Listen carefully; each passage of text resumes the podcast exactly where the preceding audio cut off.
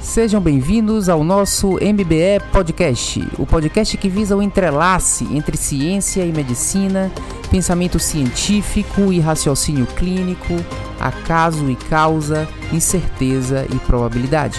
Eu sou Luiz Correia, o seu editor. Essa é a mais nova iniciativa de nosso programa de medicina baseada em evidências, que já abrange nosso blog, canal do YouTube e curso online de medicina baseada em evidências, e agora agrega às suas iniciativas o nosso novo podcast.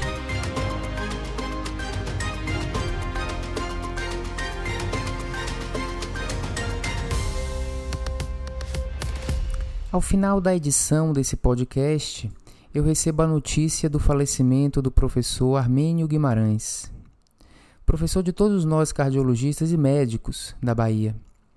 Né? Uma pessoa de um impacto imensurável do ponto de vista acadêmico e do ponto de vista científico, sem falar do aspecto assistencial da cardiologia.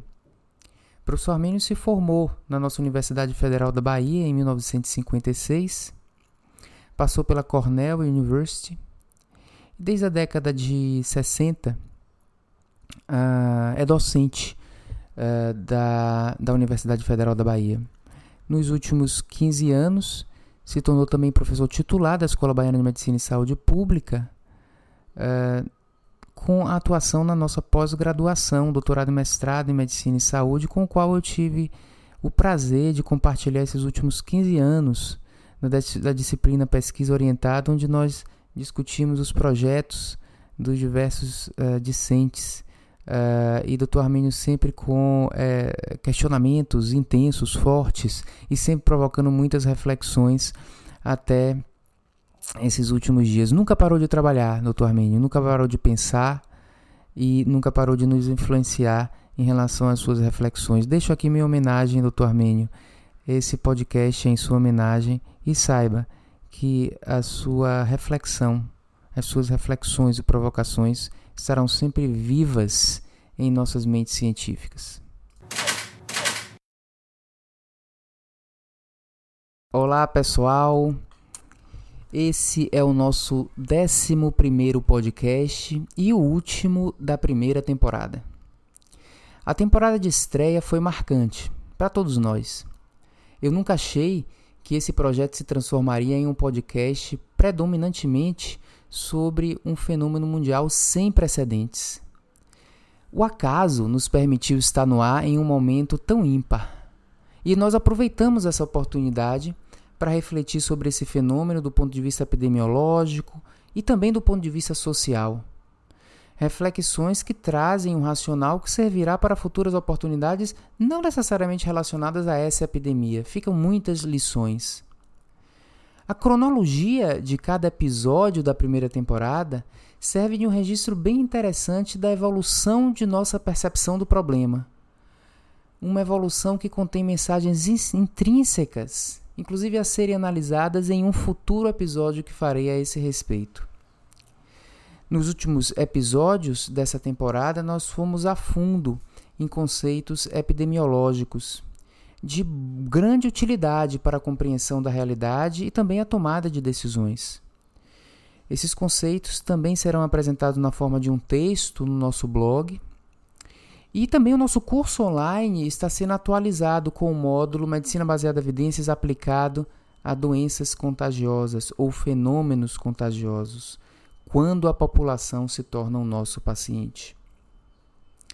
Esse último episódio da temporada, o episódio de hoje, vem num formato diferente.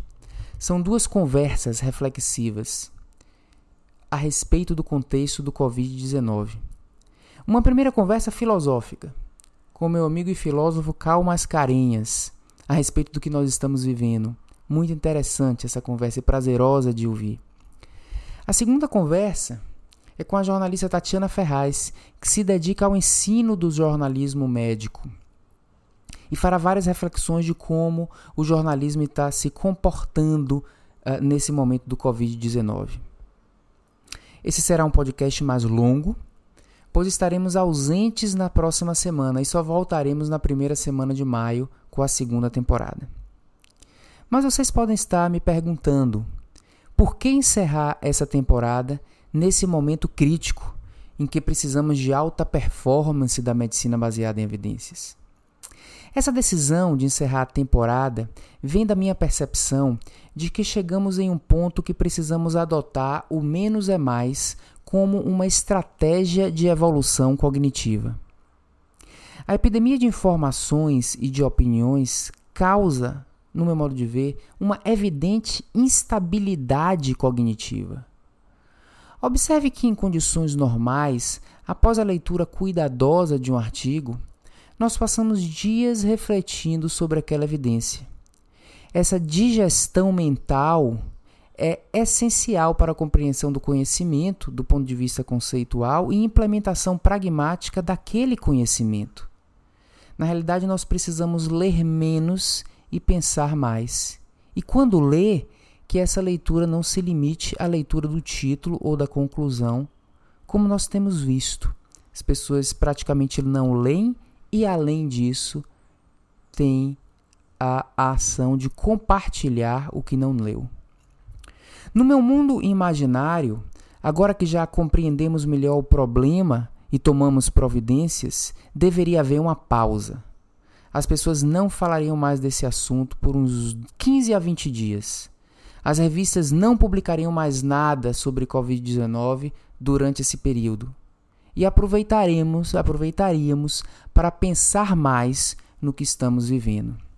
Depois dessa pausa, retornaríamos ao assunto, mas não nesse perfil epidêmico da epidemia das opiniões e das informações, da epidemia de um protagonismo forçado de opiniões, voltaríamos de uma maneira mais racional. Seria como um distanciamento social aplicado à ciência. Nos distanciaríamos das informações. Faríamos com que o R0 chegasse a 1 e só após isso liberaríamos novamente esse assunto e o acesso às novas evidências. Nós precisamos disso, porque estamos, o que estamos vivendo é mais o compartilhamento de fofocas científicas. Essas coisas que estão sendo compartilhadas se aproximam mais de fofocas do que de trabalhos científicos. O caso da hidroxicloroquina é um mero exemplo disso. Preprints representam um ótimo advento da ciência aberta, pois permite a transparência do processo de construção de um artigo. No entanto, esse recente advento da ciência aberta passa a ser usado para divulgação maciça de trabalhos de qualidade questionável e que não passaram por um processo de peer review. Fica evidente que em uma época dessa de fast science, os preprints assumem um papel deletério ao ecossistema científico. É um sequestro de uma modalidade da ciência aberta que veio para agregar e que acaba sendo sequestrada para fins não tão científicos ou para fins que ferem a integridade científica. Precisamos de slow science, porque slow science está mais ligada à alta performance científica. Dentro desse, dessa minha crítica, eu devo também salientar a importância e o valor de algumas das evidências que aparecem diluídas no mar de pseudo-evidências. Eu destacaria como positivo e relevante das últimas semanas, ou da última semana, a nova estimativa do R0 desse novo coronavírus, agora em 5,7. Agora faz sentido, porque não parecia ser algo de 2,5 como foi descrito inicialmente. Eu destaco também um trabalho é, apresentado pela Universidade de Pelotas, no Rio Grande do Sul, um grande centro de epidemiologia, que fez uma estimativa sorológica de base populacional em algumas cidades do Rio Grande do Sul, mostrando a prevalência da doença ainda em torno de 0,05%. Essa informação nos permite estimar letalidade de doença, porque a gente pode fazer uma inferência de qual é o denominador do número de doentes para avaliar letalidade. Isso mostra que o Brasil uh, não vive só de pseudo-ensaios clínicos abertos e sem grupo controle. O Brasil vive também de evidências de qualidade, E eu destaco essa. Uma informação semelhante a essa do Rio Grande do Sul foi publicada ontem por Ioannidis, uh, do grupo da Stanford, mostrando a prevalência uh, naquela região e uma prevalência que nos permite estimar a letalidade do Covid, mostrando abaixo das estimativas anteriores. E o ANID tem trabalhado muito nessa questão da letalidade do Covid. Ou seja, informações importantes surgem, surgem e precisamos da postura de menos é mais para ler com calma, criticar e incorporar aquelas que valem a pena a nossa atenção. Por tudo isso, eu encerro a temporada de hoje, dou uma pausa. Voltaremos daqui a 15 dias caracterizando a segunda temporada com maior diversidade de assuntos. Não só de assuntos, mas uma maior diversidade das modalidades de cada um dos blocos. O que havia sido planejado e que a gente não fez na primeira temporada era que haveria um mosaico de abordagens em cada um dos blocos.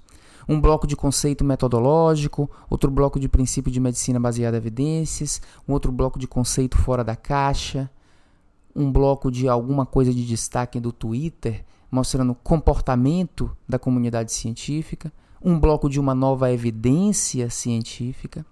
E como não pode deixar de ser, a segunda temporada terá sempre um bloco sobre o Covid. Mas voltaremos ao nosso mosaico antes planejado. Como eu falei, o episódio de hoje será mais longo, porque uh, é algo mais leve e também porque não teremos episódio na próxima semana.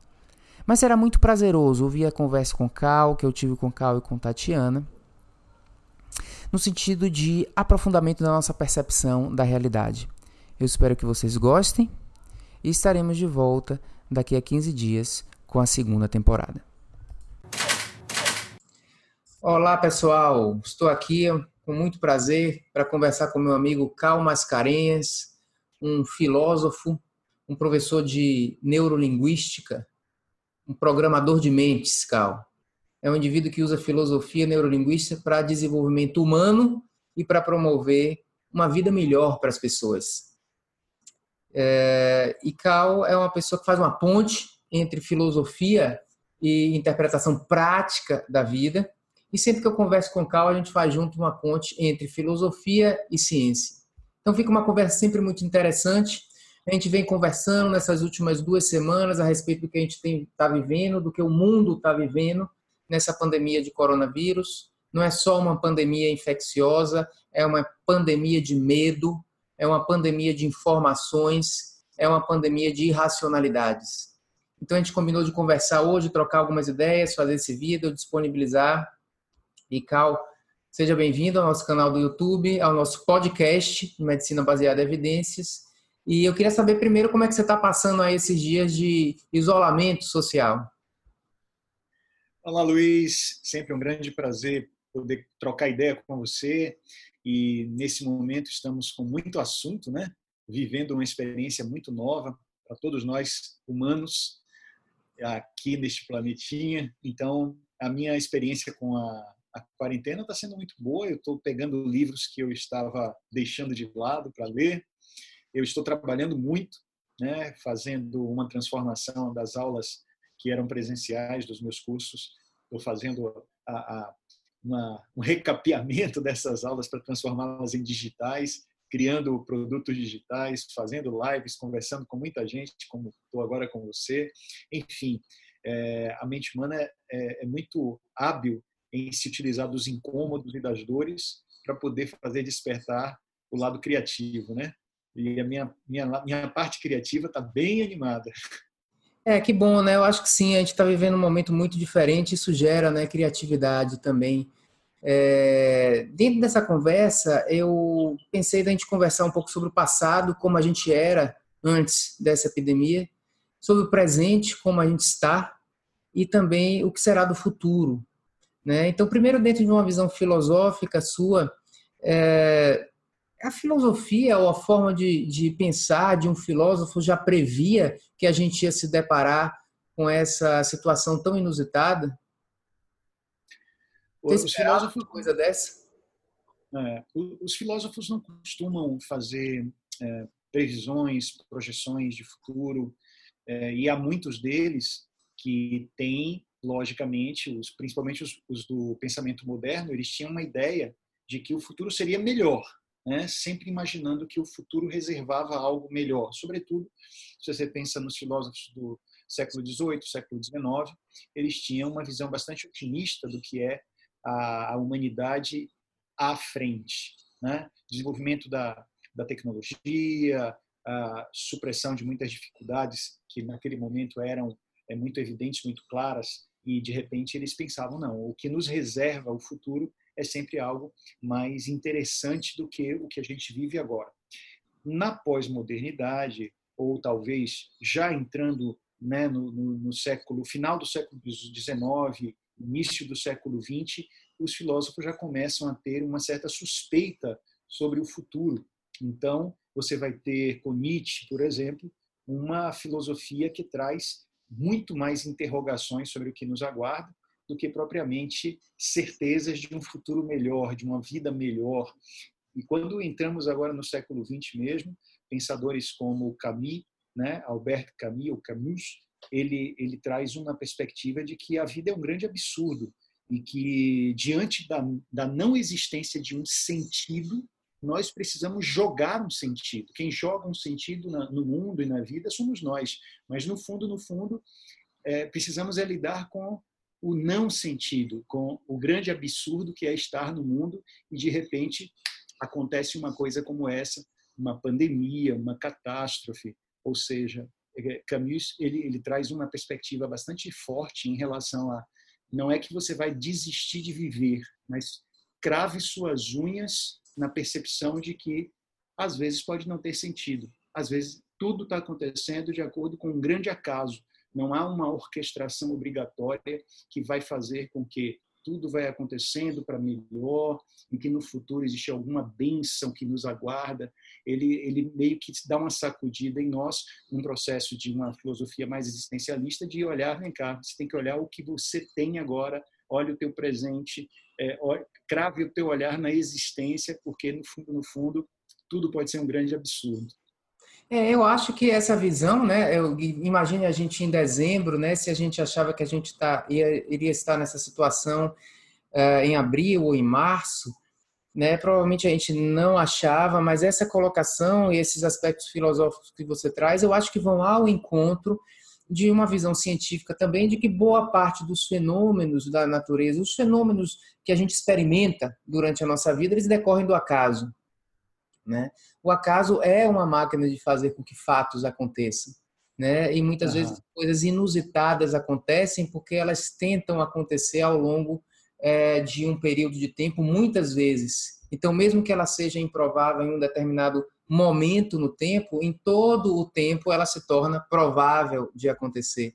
Né? Então, eu acho que esse aspecto filosófico de não espere sempre do futuro algo favorável, né, vai ao encontro de que o acaso está aí para é, também determinar os eventos que ocorrem em, nossa, em nossas vidas. O acaso, às vezes, nos presenteia com coisas maravilhosas, né? A gente pode, por acaso, conhecer a paixão de nossa vida, né? Porque sentou ao lado daquela pessoa no trem, né? Mas o acaso às vezes pode fazer com que haja uma mutação e um vírus devastador gere essa pandemia.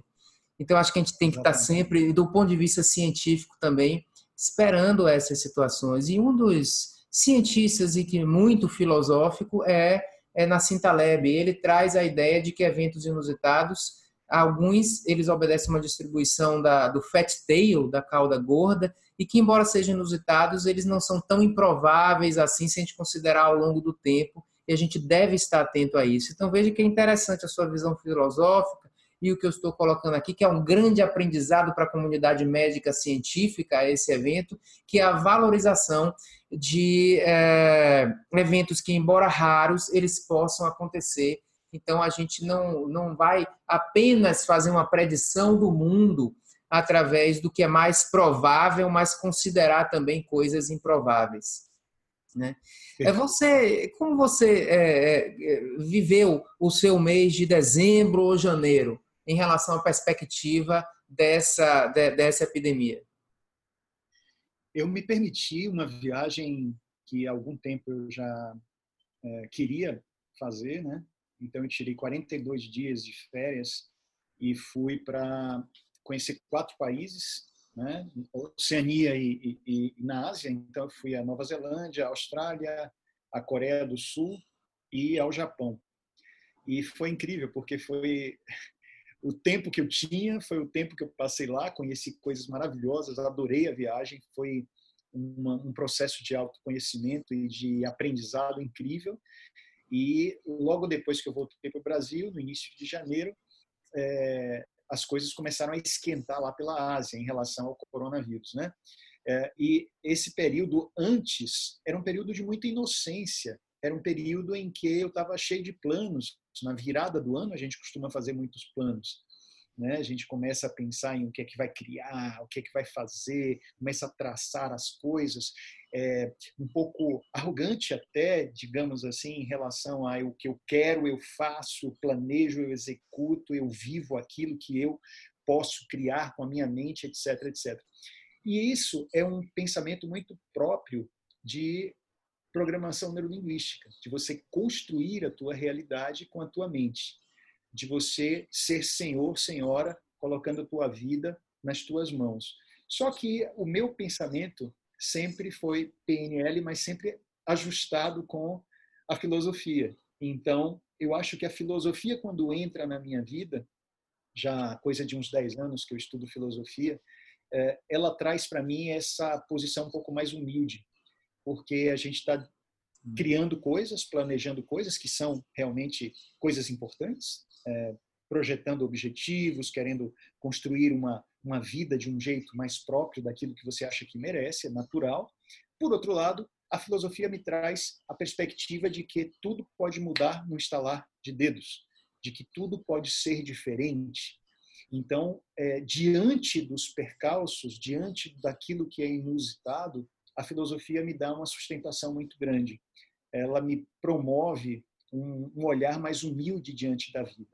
Então, o que eu posso dizer é, essa virada de ano foi uma virada que me trouxe a, o disparo de muitas coisas novas, de muitos planos, mas aí logo agora em março a gente tem esse esse impacto de uma novidade em proporções, é, digamos, universais e de repente isso me traz também aquela perspectiva de puxa ainda bem que eu tenho uma filosofia que me diz, olha, tudo pode mudar e o que é que você vai fazer com isso.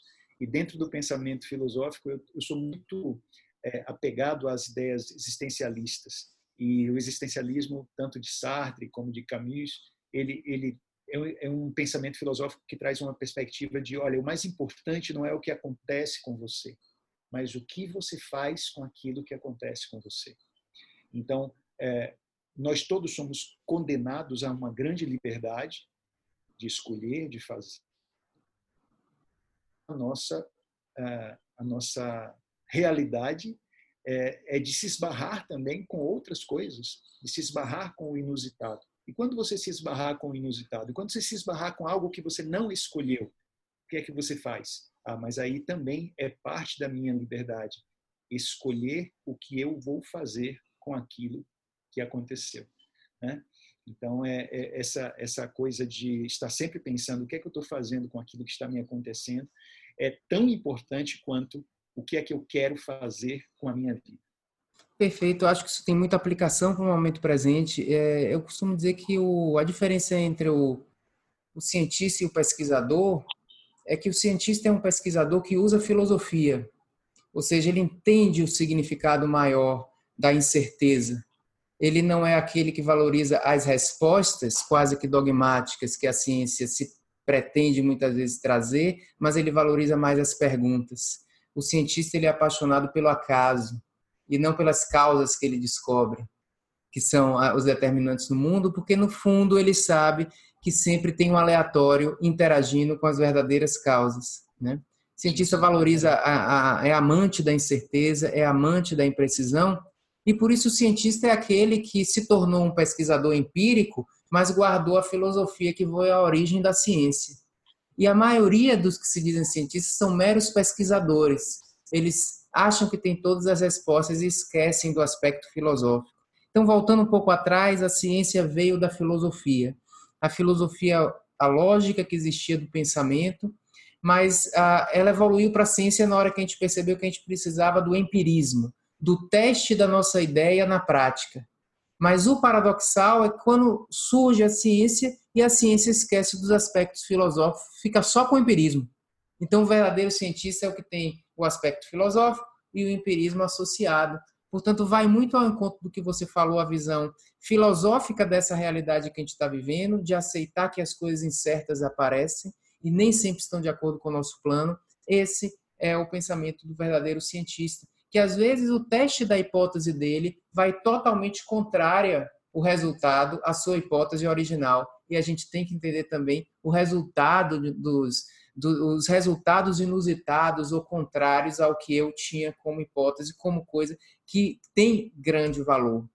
Então, faz parte da formação de um grande cientista esse aspecto filosófico também. O que eu queria puxar de gancho agora para o momento presente é como você usaria, porque eu me coloco nessa posição, não só como pai de família, como eu devo ser um interlocutor dessa realidade para minhas filhas, minha esposa, minha mãe, minhas irmãs, é, e também como eh, um líder, né, tanto acadêmico e a gente teve na Escola Baiana de Medicina uma série de decisões a tomar em relação a, a, a quando parar e a como lidar isso com os alunos, etc. Eu fiz parte dessa comissão e também como um líder de um grupo médico no hospital que eu trabalho, como trazer uma certa serenidade para essa equipe, né? E você é um indivíduo que trabalha com desenvolvimento humano, como eu devo trazer, utilizando esses aspectos de sua filosofia ou até mesmo de programação neurolinguística, ah, essa serenidade, essa tranquilidade para minha liderança em relação a essas, é, a essas,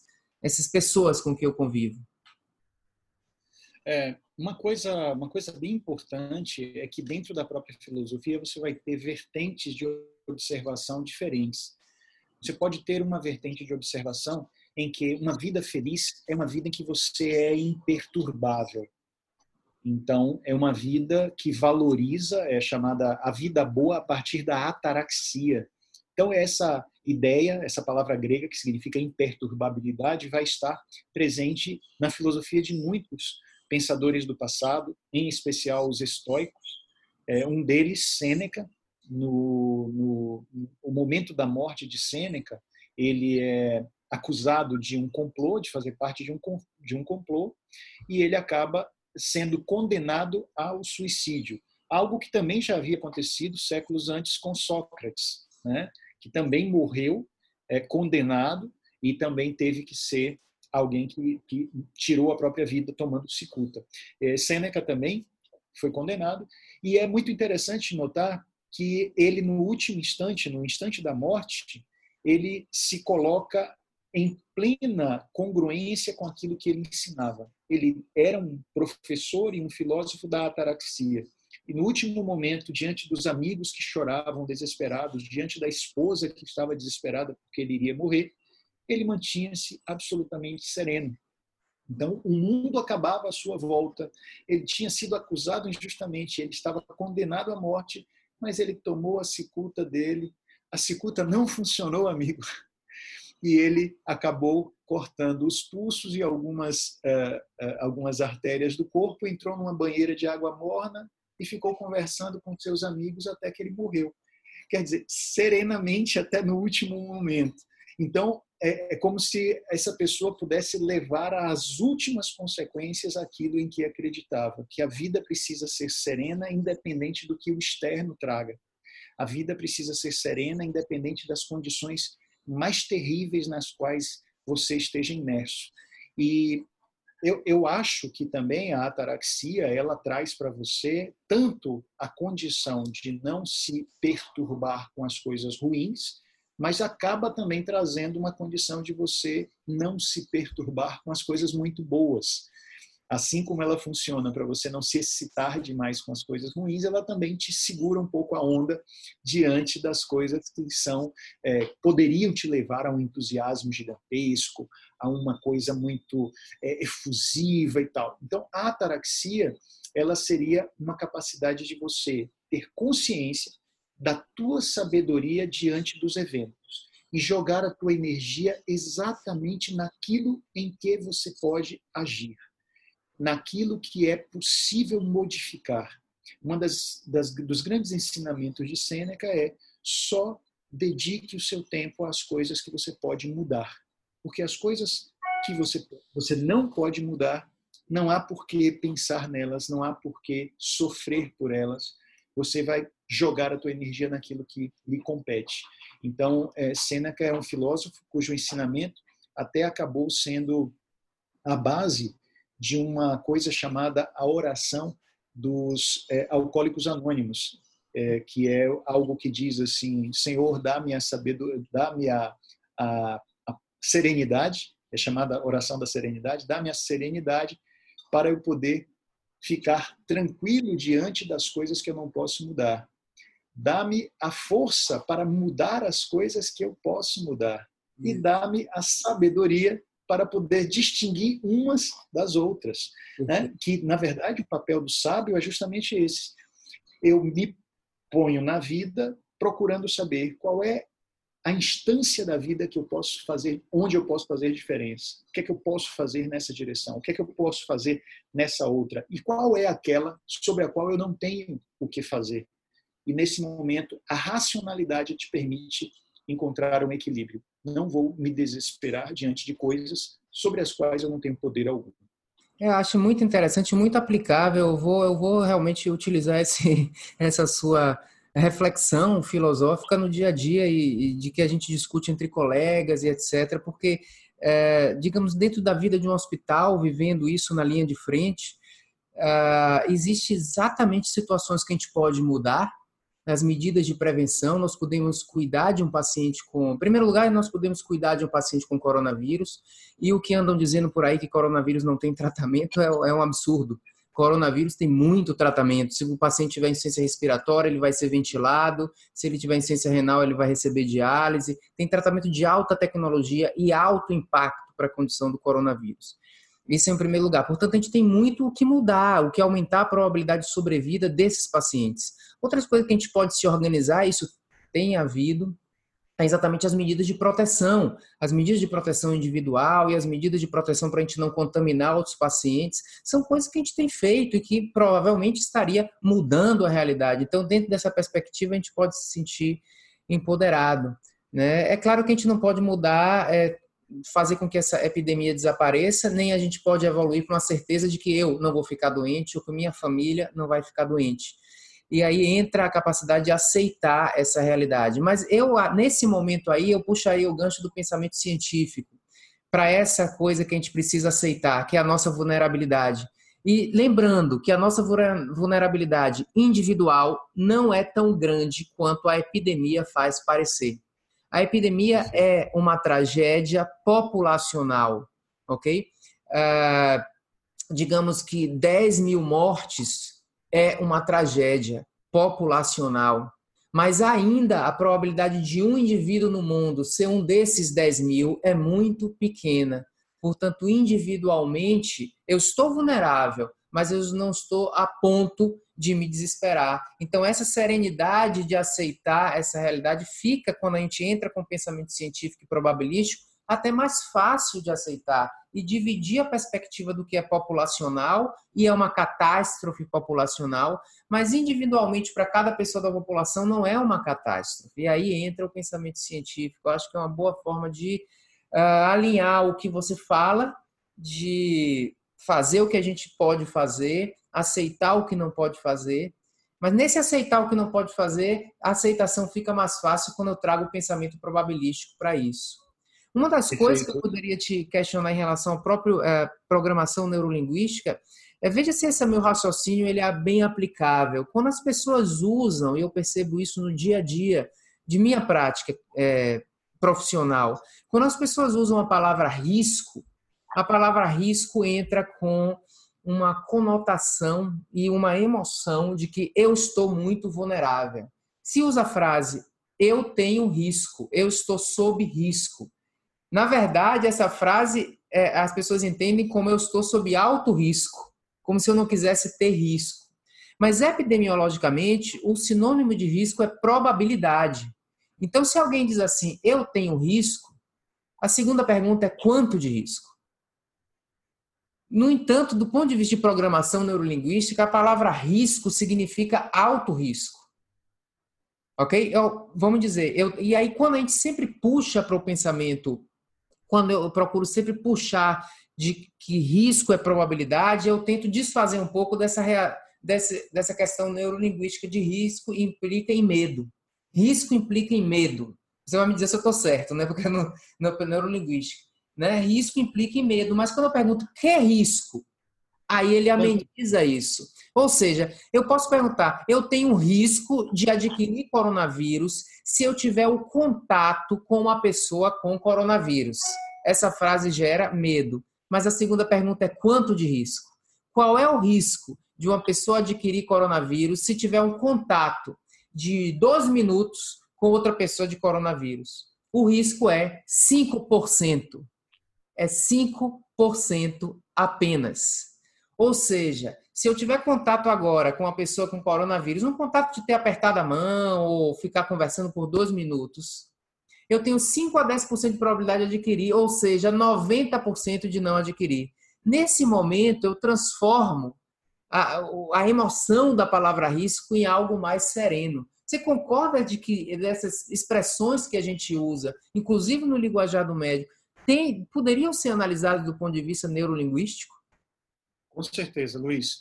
Nós temos, ah, no nosso treinamento de PNL, no curso que eu faço, tanto nas empresas como o curso básico de PNL que eu, que eu ofereço e que agora foi transformado totalmente num curso digital, né, diante das circunstâncias, nós falamos muito sobre os estados que são gerados a partir da palavra. Então, cada coisa que você diz, cada coisa que você escuta, está produzindo estados em você. Então, nós temos uma responsabilidade muito grande, não só na forma, na, naquilo que você lança para os outros, pelo fato de que ah, eu tenho que pensar nas minhas palavras porque elas podem trazer alguma consequência para mim. Mas não, não é só isso. É o quanto as minhas palavras geram consequência nos estados e nos afetos que eu produzo nas outras pessoas. Algumas palavras podem chegar aos ouvidos dos outros trazendo determinados tipos de entendimento, determinados tipos de compreensão que podem trazer, é, digamos, repercussões que não são interessantes, que não são positivas. Então, o que, é que a gente pode também é, problematizar em relação ao que é positivo e o que é negativo? Por exemplo, alguém que diga assim: ah, otimismo é sempre bom, pessimismo é sempre ruim. Eu faria uma problematização dessa ideia, né? Porque às vezes uma pessoa excessivamente otimista, ela poderá desconsiderar alguns riscos que se ela tivesse uma pitadinha de pessimismo, talvez ela fosse um pouco mais precavida. O contrário também é interessante. Alguém é excessivamente pessimista e nas suas palavras ele joga pessimismo no ar e esse pessimismo também é contagioso e pode fazer com que é, alguma realidade em termos de estados emocionais que ele cria em outras pessoas sejam nocivos, porque também ficar só com o medo, só com o pavor, vai levar à exacerbação desse tipo de sentimento, gerando o pânico, gerando pânico, gerando é, uma, uma situação de estresse que não seria, que não teria, digamos, um suporte racional diante das perspectivas, das probabilidades. Né? Então, é, eu não diria que nem o otimismo total seria bom e nem o pessimismo total seria bom. Uma pessoa, por exemplo, otimista em 100% do tempo é uma pessoa que não vai ter um plano B. É uma pessoa que não vai ter a possibilidade de se cercar de alguns recursos para algumas realidades que possam surgir do inusitado. E estar no mundo é viver também a possibilidade de se deparar com o inusitado o tempo todo que eu faço diante daquilo que me tira o chão? O que eu faço diante daquilo que mostra que os meus rumos não serão aqueles que eu gostaria que fossem? Então, uma pitadinha de pessimismo também pode ser uma coisa, neurolinguisticamente falando, muito interessante.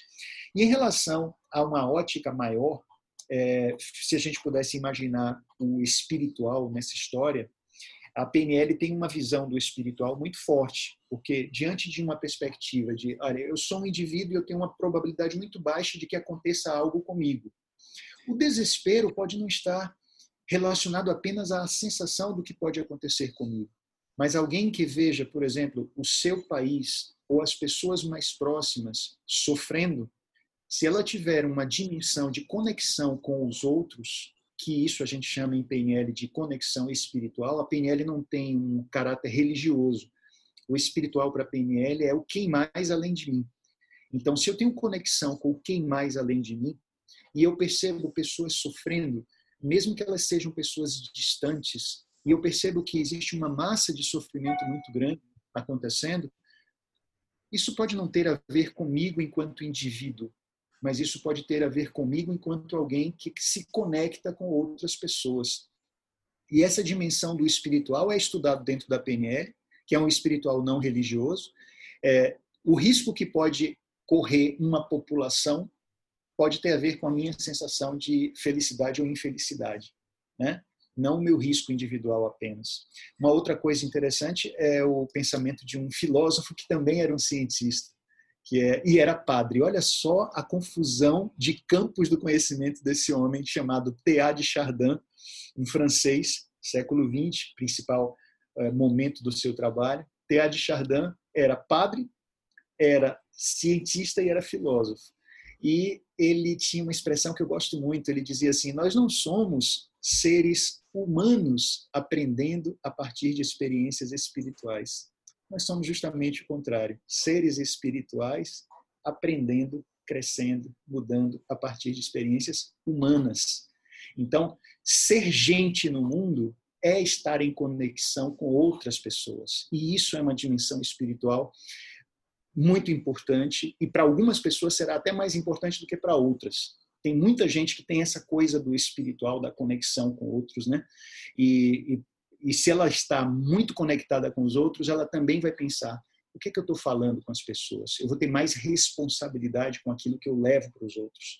Sobretudo pessoas que, como você, têm um papel, como eu, temos um papel de liderança. Ou somos professores, ou somos líderes nas nossas organizações, ou temos um papel de de gerador de pensamento, de construção de conhecimento, de formador de opinião. Então, esse tipo de papel faz com que a gente também seja levado a, a, a, pensar sobre a responsabilidade que as nossas palavras têm com aquele ou com aquela que escuta. Né? O que é que eu gero nos outros que me escutam? Estou levando conhecimento com base ou estou levando coisas baseadas no achismo que podem trazer muito mais malefício do que benefício? Então, a nossa responsabilidade é uma responsabilidade é, que tem muito a ver com um pensamento platônico. Platão, em Fedro, no livro Fedro, ele dizia: a palavra é fármacon, e fármacon pode ser remédio, que cura, que restabelece a homeostase, pode ser cosmético, que mascara uma realidade, mas palavra também pode ser veneno. Palavra é fármaco, é remédio, é cosmético e é veneno. Como é que funciona a tua palavra? É, perfeito. Eu acho que é uma reflexão importante. Eu acho que todos nós uh, temos um impacto ao nosso redor e a gente tem que estar muito preocupado realmente em trazer com a palavra e talvez às vezes com a expressão, com a linguagem não verbal também uma certa tranquilidade, mas você pontuou bem, trazer também responsabilidade né, trazer uma certa serenidade ou tranquilidade não é a mesma coisa que trazer um pleno otimismo em relação a uma situação que é uma situação grave. Então, trazer um realismo, mas também tentar trazer, e às vezes isso entra a probabilidade individual, que nos traz também uma visão de tranquilidade. É, mas você pontuou uma outra coisa que me fez pensar também, que mesmo que individualmente eu tenho eu tenha baixa probabilidade, a minha conexão com o mundo e com as pessoas do mundo me fazem ser atingido pelo que está acontecendo com outros. Então eu acho que é um momento também de a gente exercer, como esses espíritos que estão vivendo situações humanas, exercer essa arte da compaixão também nesse momento, que aí foge do paradigma probabilístico individual e a gente volta ao paradigma populacional na minha população, ao meu redor, está acontecendo uma coisa que é grave. E mesmo que não esteja acontecendo comigo, eu vou exercer a compaixão. Acho que o líder tem que ter isso também.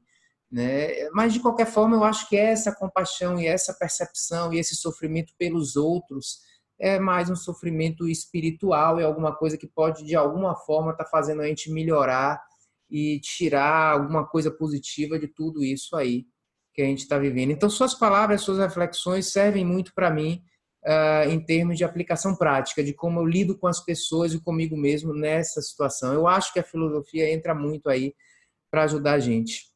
E na medicina, uh, a gente utiliza palavras e utiliza precaução, né? Uh, e muitas vezes a precaução vem com uma atitude exagerada em relação à probabilidade baixa de evento e que essa atitude causa mais às vezes prejuízos do que benefícios, né? Então esse equilíbrio a gente tem que ter exatamente com irradiar uma, uma noção de equilíbrio para que as pessoas se sintam também é, seguras em relação ao que estão fazendo e exerçam esse essa é, a arte de conciliar o que a gente pode fazer e o que a gente não pode fazer e diferenciar entre as duas coisas.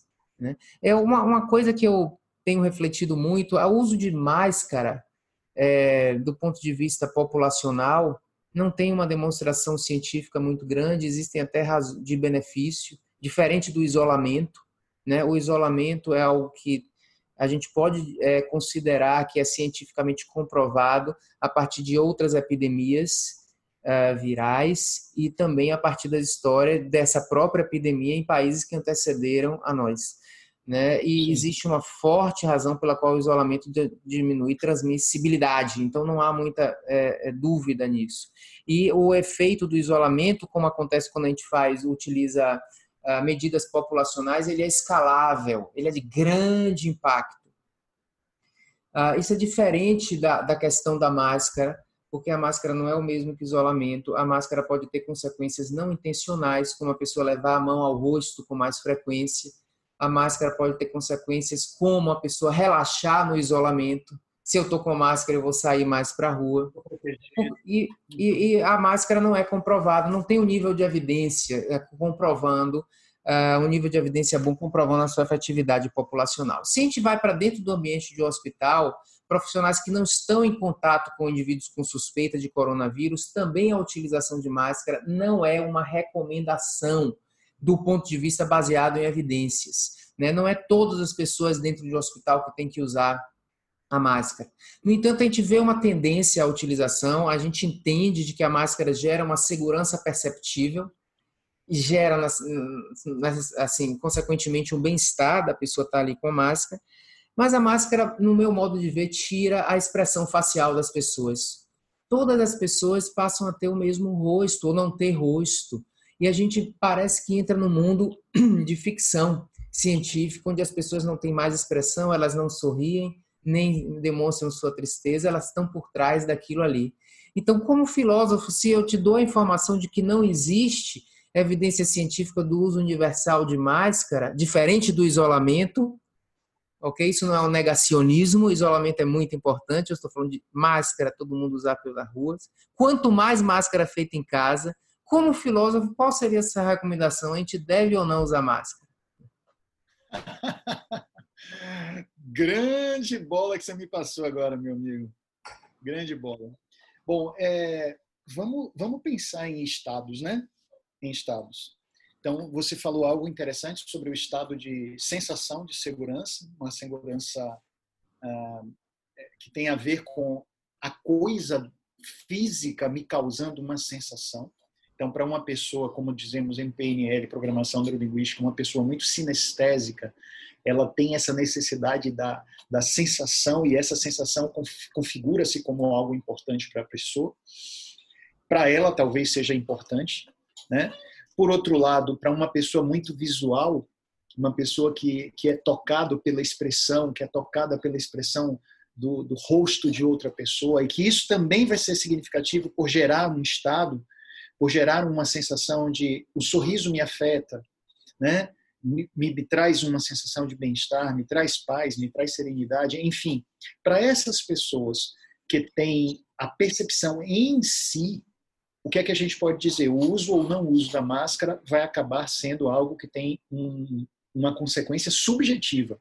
Vai depender do sujeito que vive a experiência. Né? Então, eu posso não dar a menor bola para alguém estar tá me atendendo usando uma máscara. Então, para mim está tudo bem. Ah, mas eu sou um cara muito mais sensível e eu gosto de olhar para uma pessoa que conversa comigo ou que cuida de mim e eu gosto de perceber as expressões do rosto dessa pessoa. Isso vai ser importante. Puxa, para mim, então, o uso da máscara vai ser complicado. É, outra pessoa, no sentido de quem usa a máscara, a, a sensação me traz uma possibilidade de viver com um pouco menos de medo, com um pouco menos de tensão. Isso vai diminuir a, a a produção de, de cortisol e de, de, adrenalina no meu organismo. Eu vou ficar mais, mais light. Opa, então isso vai ser subjetivamente importante. Vou tomar os relativos cuidados né, para não ficar tocando, porque isso vai acontecer para muita gente. Usar a máscara significa ajeitar, mexer, e aí com a mão suja contaminada eu já estou trazendo muito mais prejuízo do que benefício. Bom, mas se eu tenho esse cuidado, eu uso a máscara e me sinto protegido. Isso pode ser importante para esta pessoa não entrar num processo de estresse muito grande, num processo de medo muito grande. Então, eu estou trazendo mais uma perspectiva de, levando em conta que é hoje um fato que a máscara não traz qualquer tipo de mudança significativa na, no aumento ou diminuição da probabilidade do contágio, pode ser muito mais um reflexo, aí nesse caso, da nossa discussão, um reflexo no subjetivo, em quem sente em quem vive a experiência. Tá? Agora, de fato, eu não sei, é, eu não tenho dados para poder dizer se, se hoje é assim, mas amanhã pode ser diferente. Amanhã, agora mesmo, hoje mesmo, eu já recebi a informação de que o Ministério da Saúde no Brasil está sugerindo que as pessoas usem.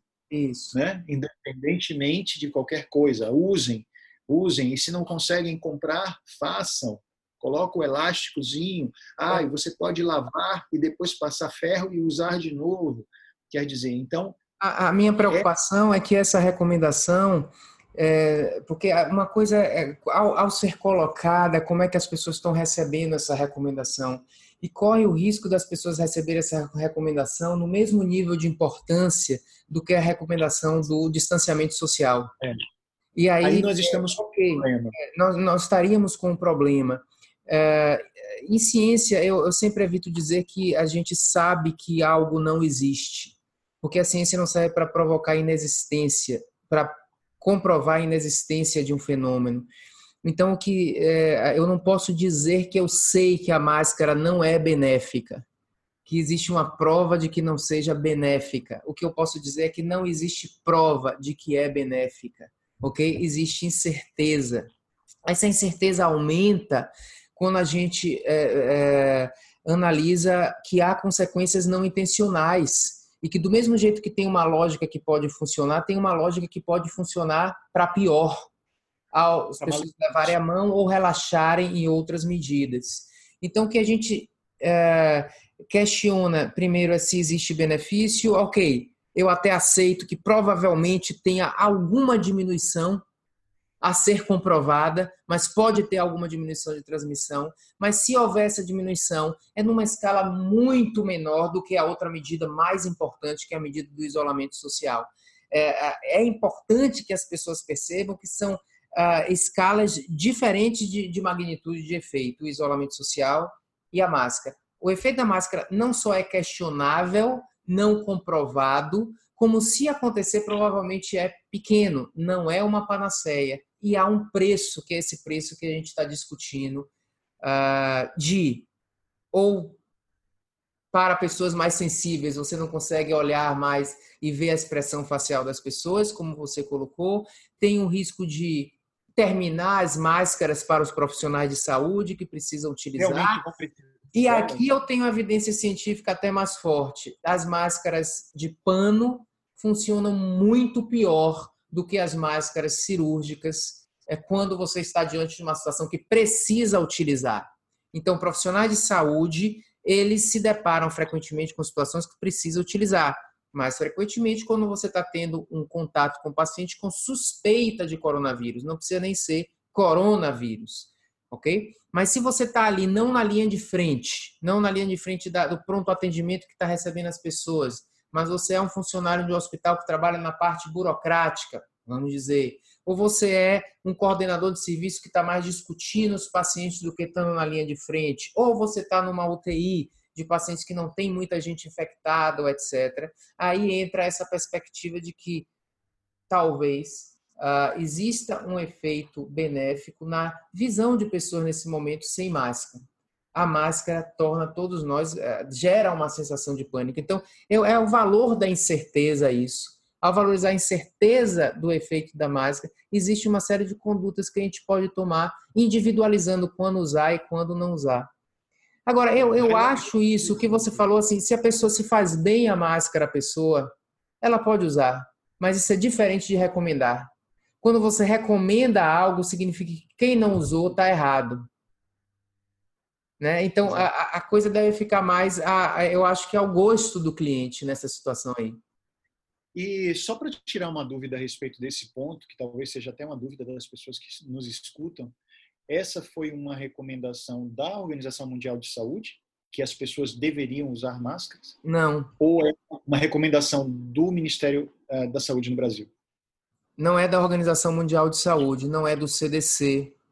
Embora você veja assim algumas é, sugestões de alguns governadores americanos, etc., já sugerindo isso e você vê agora mais recentemente o governo brasileiro respaldando isso. Mas você percebe que até quando o, digamos, você vê assim o ministro da Saúde falando isso, ele recomenda meio sem graça, como se ele não tivesse com vontade muito de recomendar. Parece é. mais uma aderência ao efeito manada. Entendeu? Diante disso aqui, eu estou falando isso porque isso vai ser mais, melhor recebido pela população. É, você vê um certo desconforto, uma certa falta de convicção ali. Né? É, a questão é que tem gente que não quer ouvir isso, é, é, generalizar demais, achar que todo mundo vai gostar dessa recomendação. Então, talvez a melhor recomendação seja o valor da incerteza. Eu não sei se máscara funciona, o que eu sei é o que funciona. Eu vou enfatizar isso. As outras coisas que a gente pode fazer Aí é a escolha de cada um, mas é diferente de uma recomendação médica. A recomendação médica tem um impacto de que pessoas que não queriam fazer e não se sentem bem têm que dar um jeito de fazer. E, e às vezes. O... Levando em conta, inclusive, a escassez absoluta. Então, ainda mais estresse pode causar a pessoa ter recebido a recomendação e não ter condição de usar e ficar estressado com isso também, porque não encontra. É, exatamente. Eu não estou então, fazendo, eu não pude fazer uma coisa que eu seria muito importante para mim. Isso acontece muito em medicina. É, você tem uma doença, digamos, rara, é uma doença meio que inexorável, e você tem uma medicação ou um procedimento de altíssimo custo, e que, na verdade, ele não vai fazer muita diferença naquela pessoa se ele tem um benefício, é um benefício pequeno e que não é uma coisa que. Mas aquilo ali é oferecido. E aquela pessoa, ao não ter condição ou não ter acesso daquilo, ela sofre muito mais por não ter o acesso do que o benefício que ela teria se tivesse o acesso. Então, há, muitos procedimentos em medicina e a máscara é apenas uma caricatura disso, que não tem comprovação, que se aproximam mais da futilidade mas quando oferecidos como uma possibilidade ou uma esperança, você condena aquela pessoa a ter que viabilizar aquilo, mesmo que o custo seja maior do que o benefício e mesmo que ela não vá conseguir viabilizar. A gente tem que ter muito cuidado a fazer recomendação. A postura que eu acredito mais adequada é a postura de reconhecer a incerteza. Por que não dizer não sabemos o impacto? E é mais provável que seja um impacto pequeno. Por que a gente querer ficar recomendando tudo? A gente tem que se concentrar no que a gente sabe que tem que fazer e isso sim tem que ser feito, é, tem que ser bem feito. Como é que como Esse filósofo, é um... sim, diga. Desculpa, eu ia só emendar um pouquinho com um ponto que está relacionado com a nossa nossa conversa a respeito da responsabilidade daquilo que se recomenda a responsabilidade das suas palavras diante de algo que você sabe, diante de algo que você não sabe. Mas, sobretudo, sabemos que o isolamento social é importante, o afastamento de outras pessoas é fundamental neste momento da pandemia. Isso está sendo adotado em todos os países que estão com uma, uma perspectiva séria de, de administração dessa pandemia. E aí alguém diz que foi o caso do nosso presidente, que vamos incluir nas atividades essenciais as atividades dos templos religiosos. E isso é, para mim, assustador. Porque se você sabe que as aglomerações, e eu gosto até de brincar com as pessoas, eu digo assim, não só as aglomerações, até as aglomeracinhas são problemáticas. Né? Até você juntar 10 pessoas, você juntar 7 pessoas, 15 pessoas, você está trazendo muito risco, muito problema, você está contrariando uma orientação séria que já foi adotada em todos os lugares sérios a respeito da, do controle da pandemia. E aí você diz algo do tipo: não, é porque o atendimento espiritual, religioso é fundamental. Então, vamos colocar como atividades essenciais as atividades religiosas dentro de templos.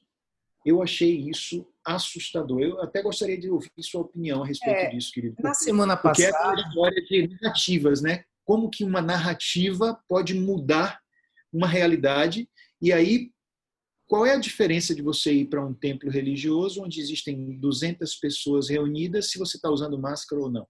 Perfeito. É interessante que na semana passada um pastor americano, se eu não me engano, na Flórida, foi preso. Foi preso porque ele manteve o culto dos fiéis. Essa é a diferença, talvez, entre Brasil e Estados Unidos, né? Os Estados Unidos também tem um presidente que fala coisas inadequadas, mas é um país onde as pessoas são presas se fazem um absurdo desse. E no nosso país é uma coisa dita uh, por esse presidente, sem querer fazer aqui um discurso político. Nosso discurso está sendo muito mais científico do que qualquer coisa, mas é totalmente inusitado o que a gente está vivendo disso. Né? Como é que, como filósofo, você analisa a, a, as pessoas que negam, de uma certa forma, o, o a importância de, é, do isolamento social? Eu estou dizendo negam, e aí é uma negação. Eu até aceito que algumas pessoas discutam as consequências não intencionais do isolamento social, as consequências econômicas. Até acho que aí tem algum, algum espaço para discussão. Uh, embora no podcast anterior tenha me posicionado que, pelo próprio princípio da medicina baseada em certeza, a gente deve aplicar e, e, testar, aplicar e ver o resultado. Esse é o melhor caminho, ou seja, aplicar o isolamento. Mas é aceitável que exista alguma discussão a respeito, a respeito das consequências econômicas e etc.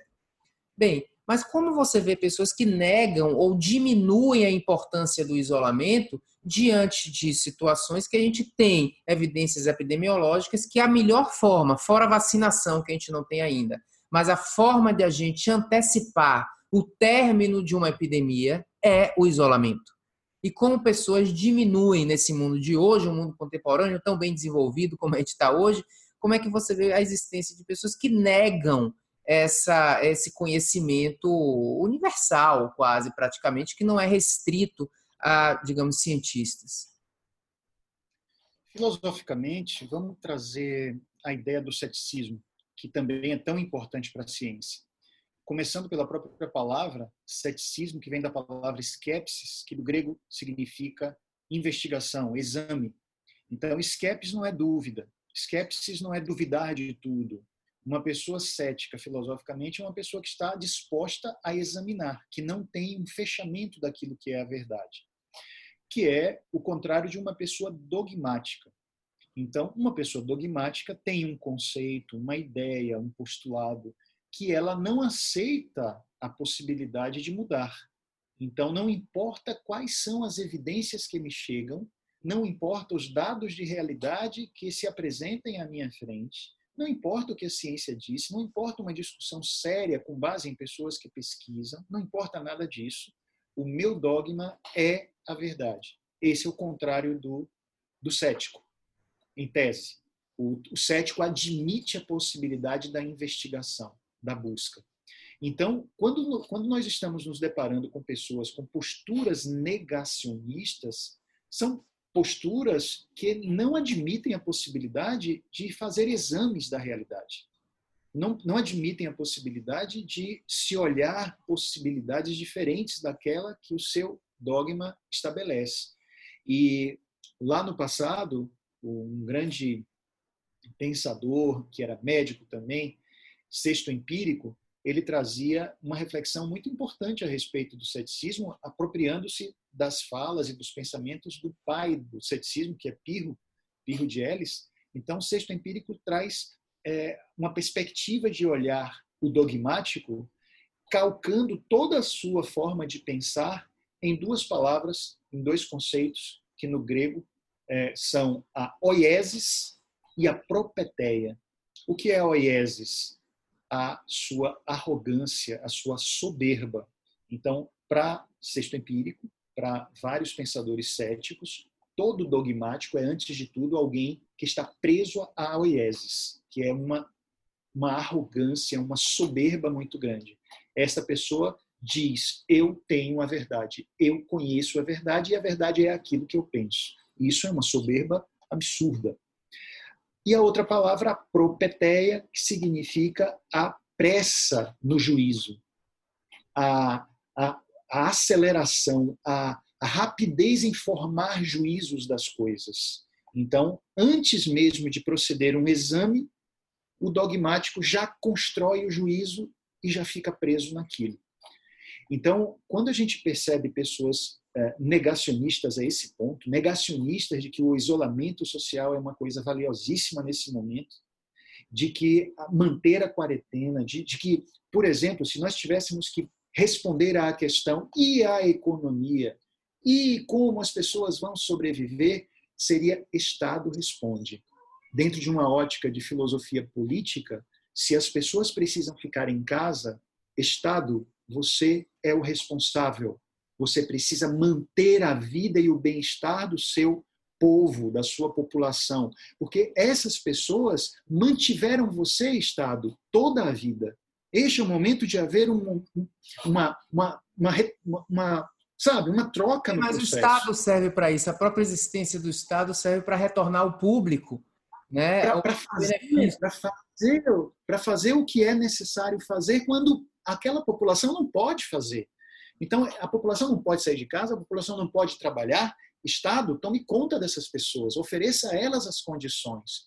Então, isso seria a resposta. E como você bem falou, Luiz, é, sobre impacto na economia, sobre recessão, sobre qualquer uma dessas coisas, inevitavelmente teremos.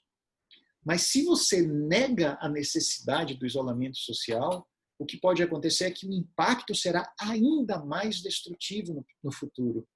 E ainda mais, algo que é prioritário. Nós não estamos falando de economia, nós não estamos falando de mercado, nós estamos falando de gente, de é. seres humanos que vão perder suas vidas em número muito maior se alguma coisa não for feita nesse sentido. Então, o negacionismo nesse sentido, eu vejo filosoficamente como uma postura dogmática, o que é horroroso em se tratando de uma perspectiva ética de uma perspectiva que, que tenha um, um, os braços dados com a ciência, você se colocar dentro de uma perspectiva dogmática, toda calcada em pressa no juízo, e é a pressa no juízo que faz você dizer a cloroquina vai resolver, é a pressa no juízo que faz você dizer bota as pessoas para irem para a rua, porque os dados dizem que elas têm que ir para a rua.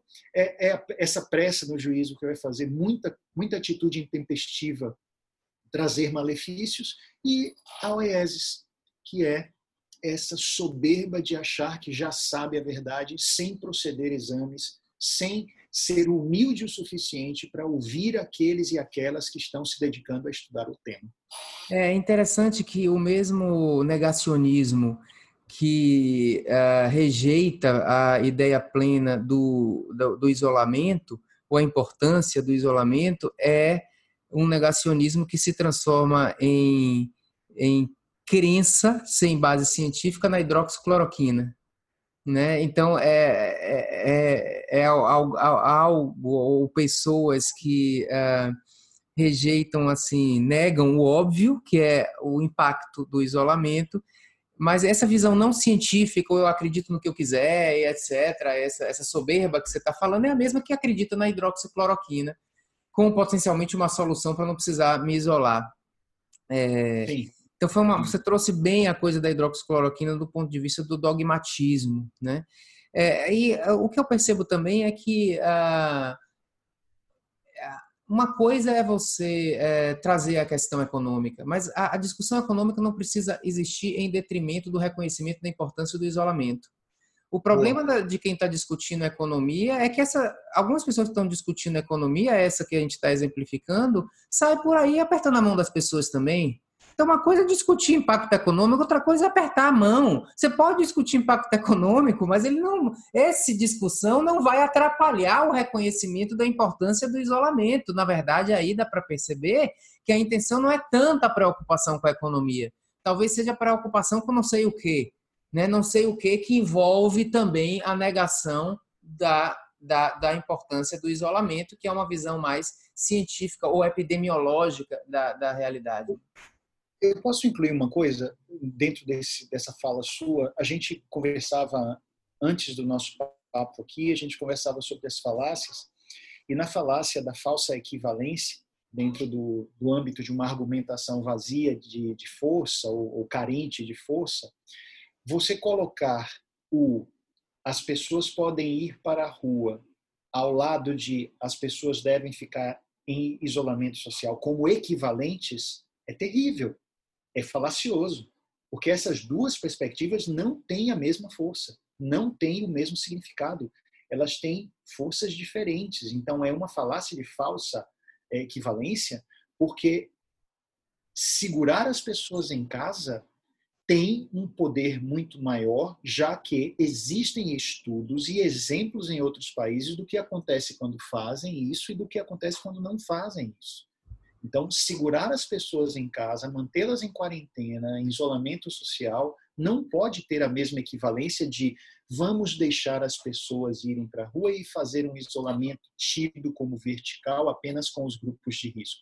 Não, é, não, não são equivalentes. Essas duas propostas não são equivalentes, porque uma tem um, um, poder muito mais calcado em ciência e a outra tem um poder muito mais calcado em senso comum, em achismo, etc. Elas não podem ter o mesmo peso. A questão do isolamento social, que é uma explicação simples de entender se a gente tiver a mente aberta, é que o crescimento da, da epidemia é exponencial. Né? E uma função exponencial, quando a base fica menor do que 1, ela começa a diminuir o número de casos ao dia a mais de doentes.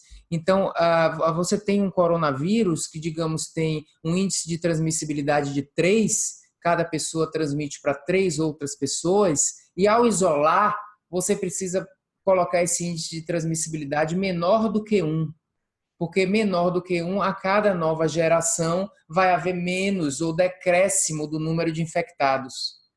Então, se você faz um mais ou menos, é mais duvidoso do que você vai colocar menor do que um se você faz o total. Então, você tem que optar por qual? Pelo total, que você tem mais chance de conseguir essa base da função exponencial menor do que um, que é o índice de transmissibilidade.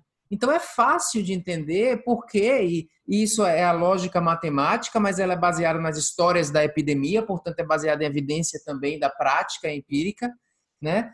É, é fácil de entender porque essa é a razão. Então, de fato, é negar isso é uma coisa é, é grave. Agora, é, essa negação está sendo disfarçada de uma preocupação da, com a economia. É um disfarce.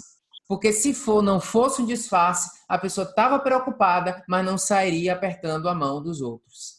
Né? Então, é, é essa é, é, é, a pegada que a gente tem que ter, que entra a ciência, entra a filosofia na interpretação da atitude das pessoas. Seria muito bom que nesse momento estivesse todo mundo na mesma sintonia, esse país sem polarização, não acho que esse é um momento de discussão política, é um momento de discussão muito mais epidemiológica do que uma discussão política, né? É a discussão social, o que fazer com as pessoas para que elas sofram menos. E para isso é, é, é, muito ruim que a gente esteja num momento de desunião, de polarização e de muita discussão, que eu tenho chamado de epidemia da informação, epidemia de opinião também. Todo mundo tem opinião. As pessoas deviam ter menos opinião e mais no, na base do conhecimento científico é a diferença entre filosófica entre doxa e episteme, tá? Episteme tem a ver com conhecimento, tem a ver com saber, e doxa é o que eu penso, o que eu acho, o que eu considero. Então, você tem muita gente lançando mão dos recursos comunicativos tecnológicos de que possui para passar doxa, para passar ideias, achismo. E isso é terrível, porque você tem aí, às vezes, uma pessoa com um poder muito grande de lançar ideias e que ela se utiliza disso de uma forma tão é, absurdamente mais poderosa do que algumas outras que teriam episteme para passar, teriam um conhecimento muito mais calcado em, em, em dado de realidade. Né? Eu vejo isso ainda como uma questão muito dogmática, Luiz. É, é muita falta de capacidade de ter dúvida, de ter incerteza, de, de colocar em cada pensamento que tem um cantinho como uma interrogação que diz para você o tempo todo: e se eu estiver errado? Deixa eu checar isso. Quem pode me mostrar outros vieses de interpretação? Quem pode me mostrar outras análises sobre essa mesma coisa? Isso é fundamental para alguém que quer crescer. Ter uma interrogação em cada cantinho de pensamento. Né? A incerteza vai trazer para a gente muito mais progresso do que é, malefício. E eu acho isso, é, para um dogmático, isso é inadmissível pensar assim. O dogmático ele precisa ter a verdade na própria mão e ele aí ele vai entrar num, num processo que não é tão é, é, não vou trazer agora uma percepção muito filosófica, mas psicológica dentro da psicologia social, o trabalho de um, um psicólogo chamado Leon Festinger a respeito da dissonância cognitiva. O que é uma dissonância cognitiva? Quando você tem uma ideia, uma crença ou um conhecimento e uma outra cognição surge que é contrária. Então, diante de uma cognição contrária, ela se esbarra com aquela que você tem e isso causa uma dor, que é fruto da dissonância. Elas não estão é, muito se arrumando. Eu pensava de um jeito, mas tem um dado de realidade que mostra uma outra coisa. Puxa, o que é que eu faço? E algumas, algumas pessoas preferem fazer desaparecer o dado de realidade para poder ficar com a crença. Isso. Isso. Eu prefiro manter e me aferrar àquilo em que eu acredito, mas eu vou esquecer os dados de realidade, eu vou esquecer as, os fatos que se, que se apresentam, para que a minha crença seja a verdade. Essa é a postura do dogmático. Um cético diante da, da dissonância cognitiva diria: puxa, uma crença que eu tenho esbarra com um dado de realidade, deixa eu checar, deixa eu investigar deixa eu procurar saber mais. E Talvez o, seja a postura E esse né? ceticismo né? é a base do pensamento científico. E a gente está falando de situações caricaturais, mas é, tirando, mesmo não sendo essa situação caricatural que a gente tem descrito, mas no meio médico, nós médicos caímos muito na armadilha do dogmatismo. Nós, é, é, sem querer e sem perceber, entramos super acreditar no que a gente acha, com base na minha lógica de meu conhecimento. Quando você fala de fatos, a realidade são exatamente as evidências científicas empíricas. E muitas vezes o que a gente está achando que uma intervenção vai fazer, a gente está superestimando o valor daquilo, ou é alguma coisa que não tem comprovação. Então, a gente também, médicos, em geral, dentro de um hospital, diante dessa situação de epidemia, onde tem muita emoção, a gente tem que exercer o nosso ceticismo também. Pois se a gente faz uma coisa que é pouco provável, a gente está achando que é algo muito bom, mas é pouco provável, essa coisa também traz consigo, de maneira garantida, consequências não intencionais. E uma coisa pode superar as outras. Então, essa humildade é muito importante para nós médicos nesse momento, é, de onde todo mundo dizendo tudo e defendendo os pontos de vista, é a valorização da incerteza nesse momento também. Mas a gente está chegando ao fim aqui de nossa conversa. Eu acho que a gente já está quase chegando a uma hora de conversa. A gente planejou meia hora, mas tudo bem. Eu queria, é, nesse último é, minutos, que você falasse um pouco como você vê o nosso futuro pós-epidemia de coronavírus. O mundo vai estar melhor?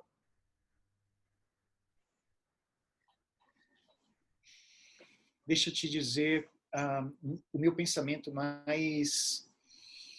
Uh, mais próximo ao que está na minha cabeça hoje. Eu vejo futuros possíveis. Eu vejo, eu não consigo ver um futuro possível. Eu vejo alguns. Eu estou observando tudo que vem, todas as informações que me chegam e vejo alguns futuros possíveis. Vejo alguns futuros sombrios em termos de realidade sociopolítica, em termos de recrudescimento de polarizações e de fundamentalismo, que me assusta muito. Sobretudo porque eu ando muito nas redes sociais, meu trabalho é digital, eu tenho um trabalho forte no, no YouTube, no Instagram, no Facebook, e às vezes eu ouço e vejo coisas que escrevem para mim que me deixam preocupado, né? Porque eu digo, meu Deus, como é que alguém pode pensar uma coisa dessa por conta disso que eu falei, por causa disso que eu escrevi? O que fez no meu post essa pessoa ter uma reação tão é, visceral, é, uma coisa de bilis, de, de, de uma agressividade muito grande? E aí eu percebo o quanto que nós também estamos diante do risco de um fundamentalismo que pode se converter em algo negativo e o outro lado da minha visão é, puxa vida, talvez a gente saia muito melhor. Talvez a gente saia com um senso de conexão muito grande com os outros com quem nós vivemos. Quando hoje eu percebo o que está acontecendo com uma favela que está aqui do lado do meu condomínio, quando eu percebo é, o que acontece com pessoas que minha diarista, quando eu percebo coisas eu, eu digo, eu estou em contato com essas pessoas, eu estou ligado a essas pessoas. E aí, estendendo isso, quando eu soube recentemente, através de vídeo e coisas de televisão, do que está acontecendo no Equador, e que me impactou profundamente, e eu digo, eu estou conectado com essas pessoas também. Então, eu penso que o mundo pode sair melhor no sentido de dizer, nós não estamos, não estamos isolados. Nós estamos com um espiritual que pode crescer. E esse espiritual significa quem mais além de mim? Quem mais além de mim? Então, tornarmos-nos pessoas que tenhamos condição de, independente de religiosidade, a religiosidade ajuda para algumas pessoas, mas isso não é o, o mais importante. Independentemente de religiosidade, desenvolvermos o espiritual. E esse espiritual significa o que eu posso fazer para que a minha felicidade alcançada enquanto indivíduo também seja ligada à felicidade de outras pessoas, seja ligada à felicidade de outros seres que estão aqui, sabe? Talvez querer um pouco menos coisas materiais, talvez querer um pouco mais ver a alegria de outros. Então, eu tenho uma vontade de que esse seja o futuro possível, de um aprendizado de que nós somos muito mais juntos do que separados, de que surjam realidades é, até de organismos internacionais que possam favorecer as pessoas a não brigarem tanto, a se integrarem mais, a serem mais gente, gosta de gente neste mundo. Eu, eu tenho essas duas visões. Infelizmente, não consigo ter, digamos, é, uma ideia única, mas eu, eu tendo a gostar mais dessa visão de que a gente pode sair desse dessa coisa toda tão triste de uma forma interessante e melhores do que quando começou tudo isso. Vou deixar essa sua última visão, essa sua última opção, com uma última mensagem dessa nossa conversa maravilhosa e que a gente torça para que essa, essa, essa segunda alternativa seja a que prevaleça como conjunto de resultados aí de tudo isso que a gente está vivendo. Muito obrigado, Cal, pela, pela conversa ótima. A gente poderia ficar aqui várias horas, mas o tempo do Zoom aqui já terminou. E eu não sei porque o Zoom continuou gravando o que a gente está gravando. Eu acho que estava tão interessante que Zoom abriu uma exceção para isso aqui. Mas obrigado e até, até a próxima. Valeu, querido. Muito obrigado, muito grato a você. Espero que as pessoas que, que nos assistem agora ou daqui a algum tempo, elas possam fazer um bom uso desses conhecimentos, dessa troca que a gente trouxe. Tudo de bom para você. Uma boa quarentena. Valeu, Carl. Fique em casa. Olá, Tatiana, um prazer conversar com você. Tatiana, pessoal, é professora, coordenadora do curso de jornalismo da Faculdade Casper Libero, uma das faculdades mais importantes do país, país em jornalismo, se não for a mais importante. E a gente convidou Tatiana Ferraz para conversar hoje porque ela é uma jornalista especializada em jornalismo médico. Estamos no momento de discutir né, a realidade do jornalismo médico, principalmente tendo como pano de fundo essa nossa é, é, essa nossa epidemia do Covid e também a epidemia de informações. Mas antes de conversar sobre os assuntos, Tatiana, eu queria que você falasse um pouquinho de você, da sua carreira jornalística, carreira acadêmica e como você chegou nesse, nessa coisa do, do ensino do jornalismo médico. Bom, sou jornalista é, aqui de São Paulo e, e, tenho já 15 anos, eu fui repórter, né? Fui repórter em rádios é, importantes aqui de São Paulo, Rádio Estadão, Rádio Eldorado, Rádio TV Cultura, também fui repórter da TV Record, do SBT, da TV Gazeta, aqui de São Paulo. E de uns tempos para cá, é, também é, resolvi ser professora, fiz o meu mestrado, e de uns quatro anos para cá, que realmente eu me dedico apenas à atividade acadêmica. E eu sempre gostei muito do assunto saúde, sempre foi a minha melhor editoria, eu acho que todas as minhas melhores reportagens foram relacionadas com saúde. Não sei se é porque eu tenho um pai que é médico, né, da turma de 1963 da Escola Paulista de Medicina, e eu sempre costumo dizer que ele é o melhor médico do mundo, né? Ele é muito bom e ele valoriza a medicina baseada em evidências e o mais importante, ele lembra das aulas de bioestatística da faculdade daquela época. Mas enfim, talvez por isso, né, eu tenha me interessado tanto por saúde e sempre me chamou a atenção, é, talvez por, por estar mais familiarizada com a saúde, como os nossos textos sobre saúde, sobre medicina, eram mal escritos ou tinham informações é, desproporcionais ou exageradas ou até mentirosas. Então, eu sempre tive na cabeça fazer um projeto para falar sobre isso.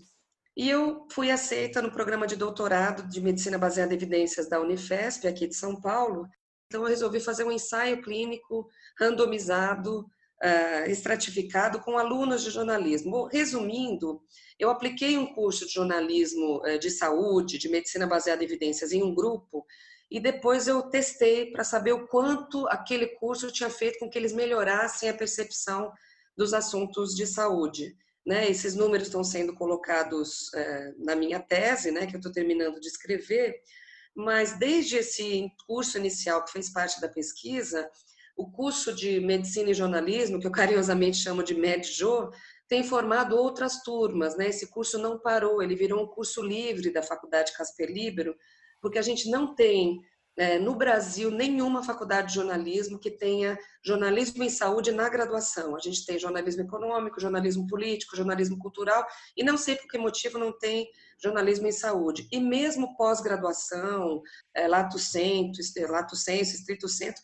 é muito difícil, muito difícil. A gente tem é, jornalismo científico, a gente tem é, comunicação científica, tem algumas coisas, mas não nada especificamente com saúde especificamente com saúde baseada em evidência. E eu tenho muita vontade de treinar novas pessoas, porque se o meu sonho for concretizado, da gente emplacar a disciplina de jornalismo de saúde nas faculdades ou curso de pós-graduação e, e, tal, uh, eu preciso treinar mais pessoas, né? Mais jornalistas precisam se interessar por esse por esse assunto para poder dar continuidade a esse projeto. Não, é quando eu, eu conheci você, isso foi é, é recente, né, que nós nos conhecemos, é, e eu, eu, soube desse curso que você está fazendo no Medijô, é, eu fiquei muito é, interessado, porque é algo que eu sempre pensei que seria necessário.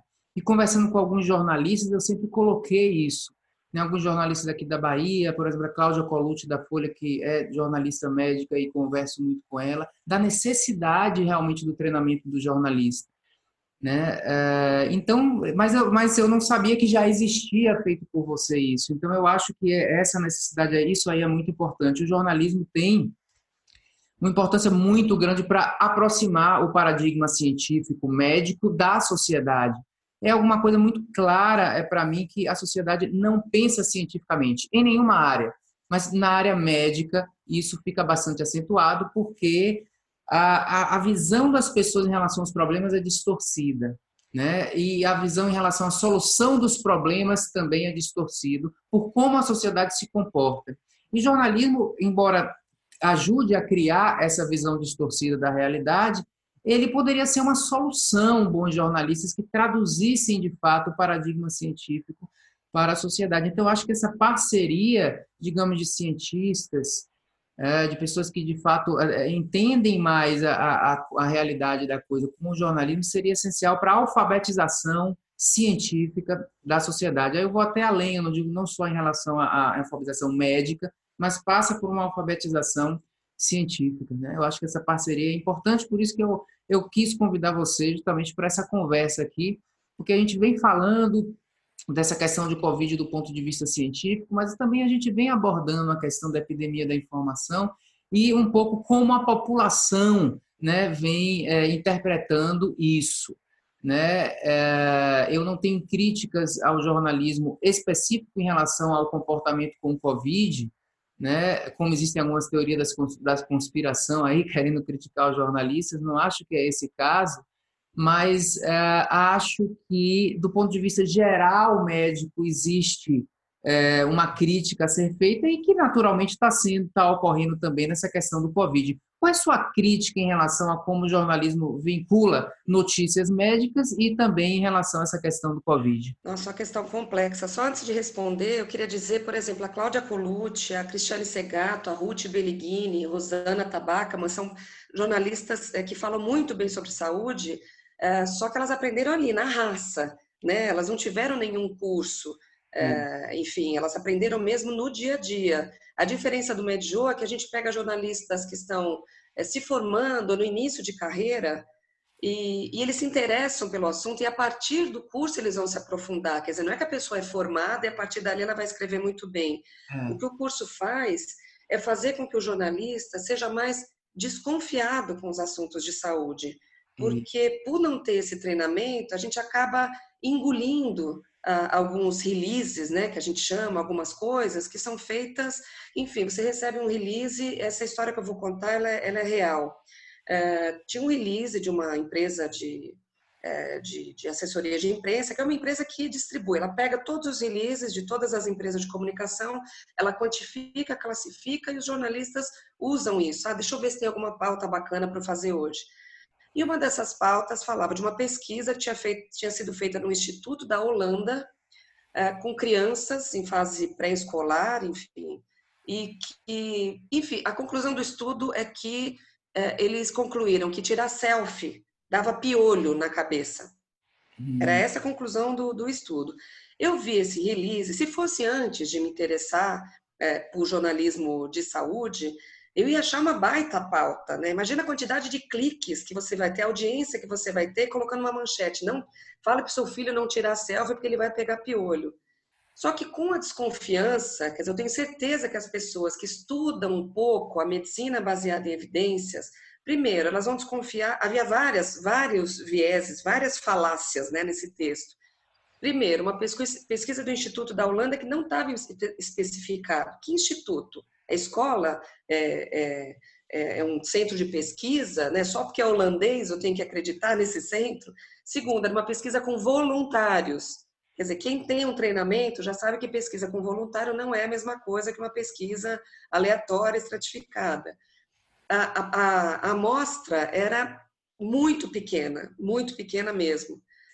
E, e, a relação de causa e efeito, quer dizer, é a proximidade das cabeças que causa uh, o, o spread, uh, espalhar o piolho, não necessariamente a selfie, quer dizer, então andar de ônibus dá piolho, andar de metrô dá piolho. Então, assim, é um exemplo tosco, mas que eu uso nos meus cursos, porque existem vários releases e várias sugestões de pauta que são absurdas, mas o jornalista, por ele não ter o treinamento, eu não estou culpando os colegas jornalistas, mas de fato tem alguns releases, tem algumas coisas que, uh, que seduzem o jornalista, porque afinal de contas o jornalista quer escrever alguma coisa que todo mundo vai ler, que vai dar clique, que vai dar ibope, que o seu editor vai falar, nossa, parabéns, a sua matéria rendeu, todo mundo quer isso mas acabou, é, eles seduzem, mas não são, não são efetivos, são absurdos, na verdade. Verdade, por esse exemplo, você acabou mostrando mais ou menos o que você ensina ao jornalista. Eu acho que a primeira coisa que você falou, que é ser desconfiado,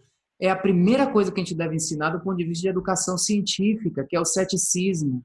Né? E eu acho que esse aí já é um, um primeiro problema. Né? De uma maneira geral, a sociedade tende muito mais a acreditar nas coisas do que duvidar. Então, a valorização da dúvida. Essa foi a primeira coisa que eu respondi é um, há um ano atrás, ou alguma coisa. Eu dei uma entrevista um pouco longa para um jornal uh, do Paraná e a jornalista era interessada justamente nesse tema em saúde. E a gente conversou sobre medicina baseada em evidência de uma maneira geral. E ela me perguntou como, como treinar o jornalista. E coincidiu com o que você falou aí. Minha resposta, a primeira coisa que eu falei é treinar a aprender a duvidar. Né? Isso é a base do pensamento científico. Em seguida, você deu exemplo aí né, no caso desse, desse artigo aí do Piolho, de toda uma análise crítica né, que deve ser feita, ou seja, como foi, qual o tamanho amostral, como foi selecionada essa amostra, né? Existem aí fatores de confusão quando você falou em relação causa-efeito.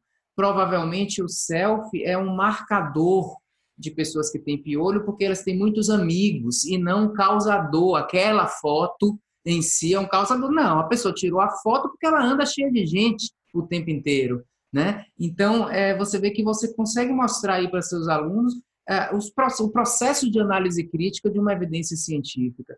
Eu acho, eu tenho a impressão que isso é perfeitamente compreensível. Dá para treinar pessoas, não só jornalistas, como juízes que estão tomando decisões em saúde, é, em relação a esse tipo de pensamento científico, e dá para treinar com curso de extensão, que não precisa ser de longa duração, porque são conceitos básicos de como pensar. Né? Então, eu acho que realmente é o caminho. Você pincelou assim mais ou menos a, a, a a sua abordagem, e eu concordo, bons jornalistas podem ter realmente aprendido na base da, da luta do dia a dia, né? e nada como pegar um, um estudante de jornalismo ainda no início, e eles são muito curiosos da maneira como a gente coloca medicina baseada em evidências, as pessoas, como de uma maneira geral, se interessam muito por, pelo assunto, né? de desvendar o que é verdade ou o que não é. Mas voltando à pergunta anterior, eu te, eh, te questionei como é que você vê a, a, a, qualidade do jornalismo em geral em saúde, que críticas você tem e aplicando essa questão ao que a gente está vivendo do Covid. Então, eu, acho que o Covid é um, é um, divisor de águas. Eu acho que eu me sinto obrigada a depois fazer um pós-doutorado, porque alguns conceitos do jornalismo estão sendo é, revolucionados né, com essa história da, da Covid. Então, eu vejo, por um lado, vou tentar eh, ser mais sucinta, mas eu vejo um lado uh, negativo e um lado positivo.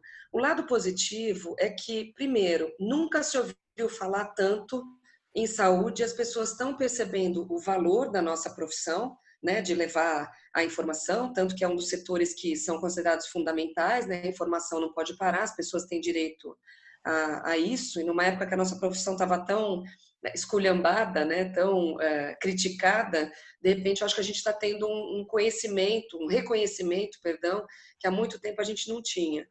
Uma outra coisa positiva é que pela primeira vez, assim, a gente está vendo de uma forma muito frequente no noticiário o termo é, evidência científica, que é uma coisa que quase não se falava, quer dizer, ninguém questionava isso. Né? Então, quando a gente fala de cloroquina, de vacina, uh, enfim, ainda está muito no início.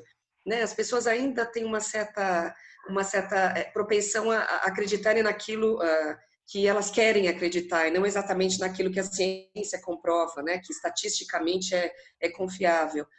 Mas pela primeira vez, inclusive, outro dia eu estava ouvindo uma rádio e eu ouvi a, a, a, expressão medicina baseada em evidências, quer dizer, no noticiário. Eu achei isso fantástico. Então, eu acho que esse é o lado, é o lado bom. Talvez a história da Covid é, dê um, um, um, grande salto né, no jornalismo em saúde, principalmente na percepção das pessoas.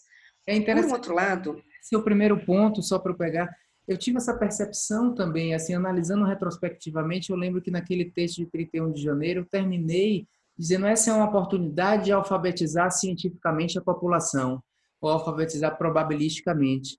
E a sua percepção coincide quando você diz, puxa, eu estou vendo como realmente está trazendo a palavra evidência, trazendo a ideia de medicina baseada em evidências para isso. É uma oportunidade de a gente pegar esse gancho e até ir um pouco mais profundamente.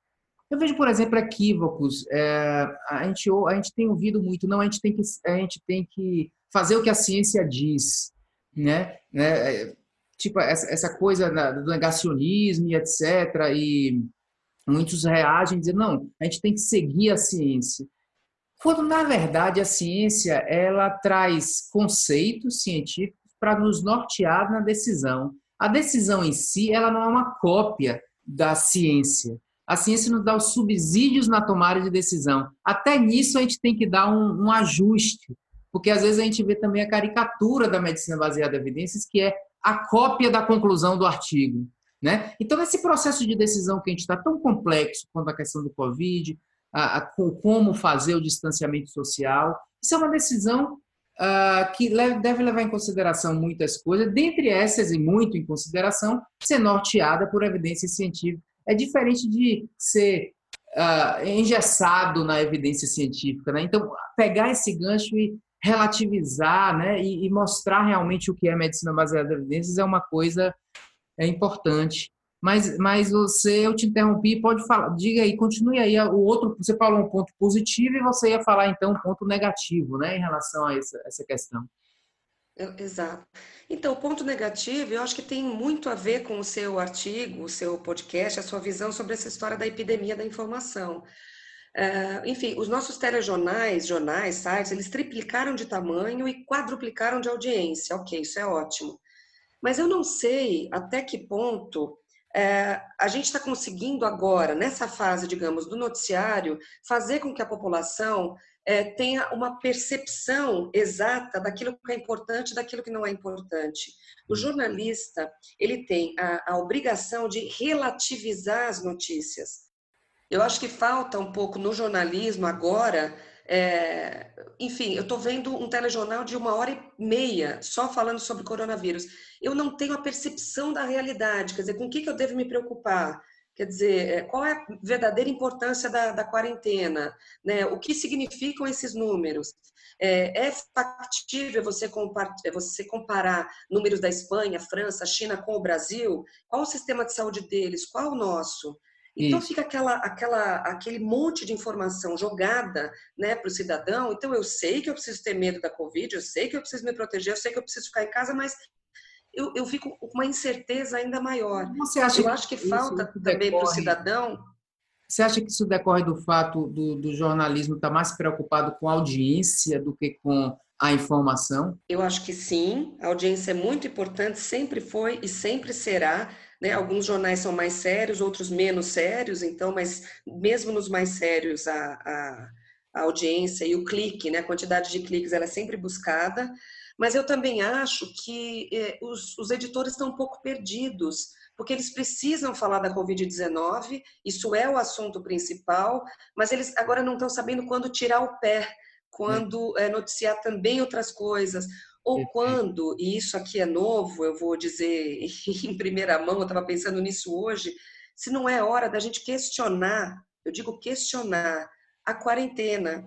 As pessoas precisam saber por que ela é importante, até que ponto ela é importante, e também a gente precisa começar a falar sobre números é, que podem significar que pessoas também estão morrendo é, por culpa da quarentena. Veja bem, não estou defendendo de maneira nenhuma atitudes contrárias às organizações, mas aquele indivíduo que tem o seu comércio fechado, que está tendo dificuldade para pagar as suas dívidas, enfim, todos os problemas que a quarentena faz com, com muita gente, né? Os assalariados, não, algumas pessoas não têm tanto problema, mas enfim, é preciso explicar para essa população, é preciso dar números da quarentena. As pessoas continuam morrendo de infarto, as pessoas continuam procurando uh, um hospital quando tem sintomas de um derrame, por exemplo. Essas coisas também precisam ser discutidas, mas eu acho que há um certo medo, porque o coronavírus virou um assunto político. Se é. você é a favor do isolamento completo, você apoia tal político. Se você é afim da, do relaxamento do isolamento, você apoia um outro político. O que é um erro, e eu acho que o jornalismo está está embarcando nesse erro. Eu acho que a discussão é um pouco mais profunda. A gente precisa discutir o vírus, discutir a epidemia, mas a gente precisa relativizar a notícia e relativizar a quarentena e o isolamento também. Essa é a minha opinião. É perfeito. Se você é, traz dúvida, acaba que a percepção, uma vez trazendo dúvida, é o primeiro passo para a gente tentar responder aquela dúvida. Né? no momento que a gente traz, ó, por que assim? Será que é assim? e traz as evidências a respeito disso, as pessoas ficam mais seguras, né? Eu concordo você com, com você com a polarização. Na verdade, a discussão ficou alguma coisa como horizontal e vertical, que eu não sei, esse, esse termo pegou moda mais agora, não é tão usado assim a epidemiologia, quando na verdade é como se eu ficasse aqui a vida inteira discutindo que dose eu vou usar de medicação para o paciente e me esquecesse de discutir se eu iria usar a medicação. A discussão é: essa medicação deve ser usada nessa situação? É. Agora, como usar tem que ser individualizado, porque a velhinha de 40 quilos e de 90 anos provavelmente vai usar uma dose menor do que o indivíduo de 50 anos e 80 quilos. Né? A individualização faz parte da medicina baseada em evidência.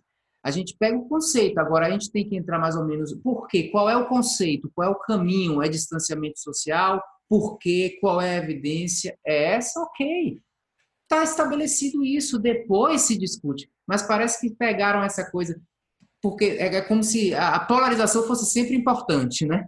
É, no Brasil, principalmente. Então, trans, usaram alguns termos, transformaram isso no horizontal e vertical, como se isso fosse uma dicotomia, preto versus branco, que na realidade não é, é um gradiente. O importante é entrar com a medida. Como vai entrar? Não vai ser, não tem que ser igual em lugar nenhum, porque cada lugar, assim como cada paciente é um paciente diferente, né? Então é uma polarização realmente assim inútil. Mas é legal isso que você fala de relativizar. Eu acho que uma forma de relativizar, primeiro, é colocar um denominador. A gente poucas vezes vê as pessoas colocando um denominador. As pessoas falam em quantas mortes, quantos casos a gente não vê nenhum ajuste do número de casos pela per capita, pelo, pela população. Por exemplo, se a gente olhar o número de casos nos Estados Unidos per capita, é bem menor do que Itália, Espanha e esses países. Se a gente olhar o do Brasil, é menor ainda.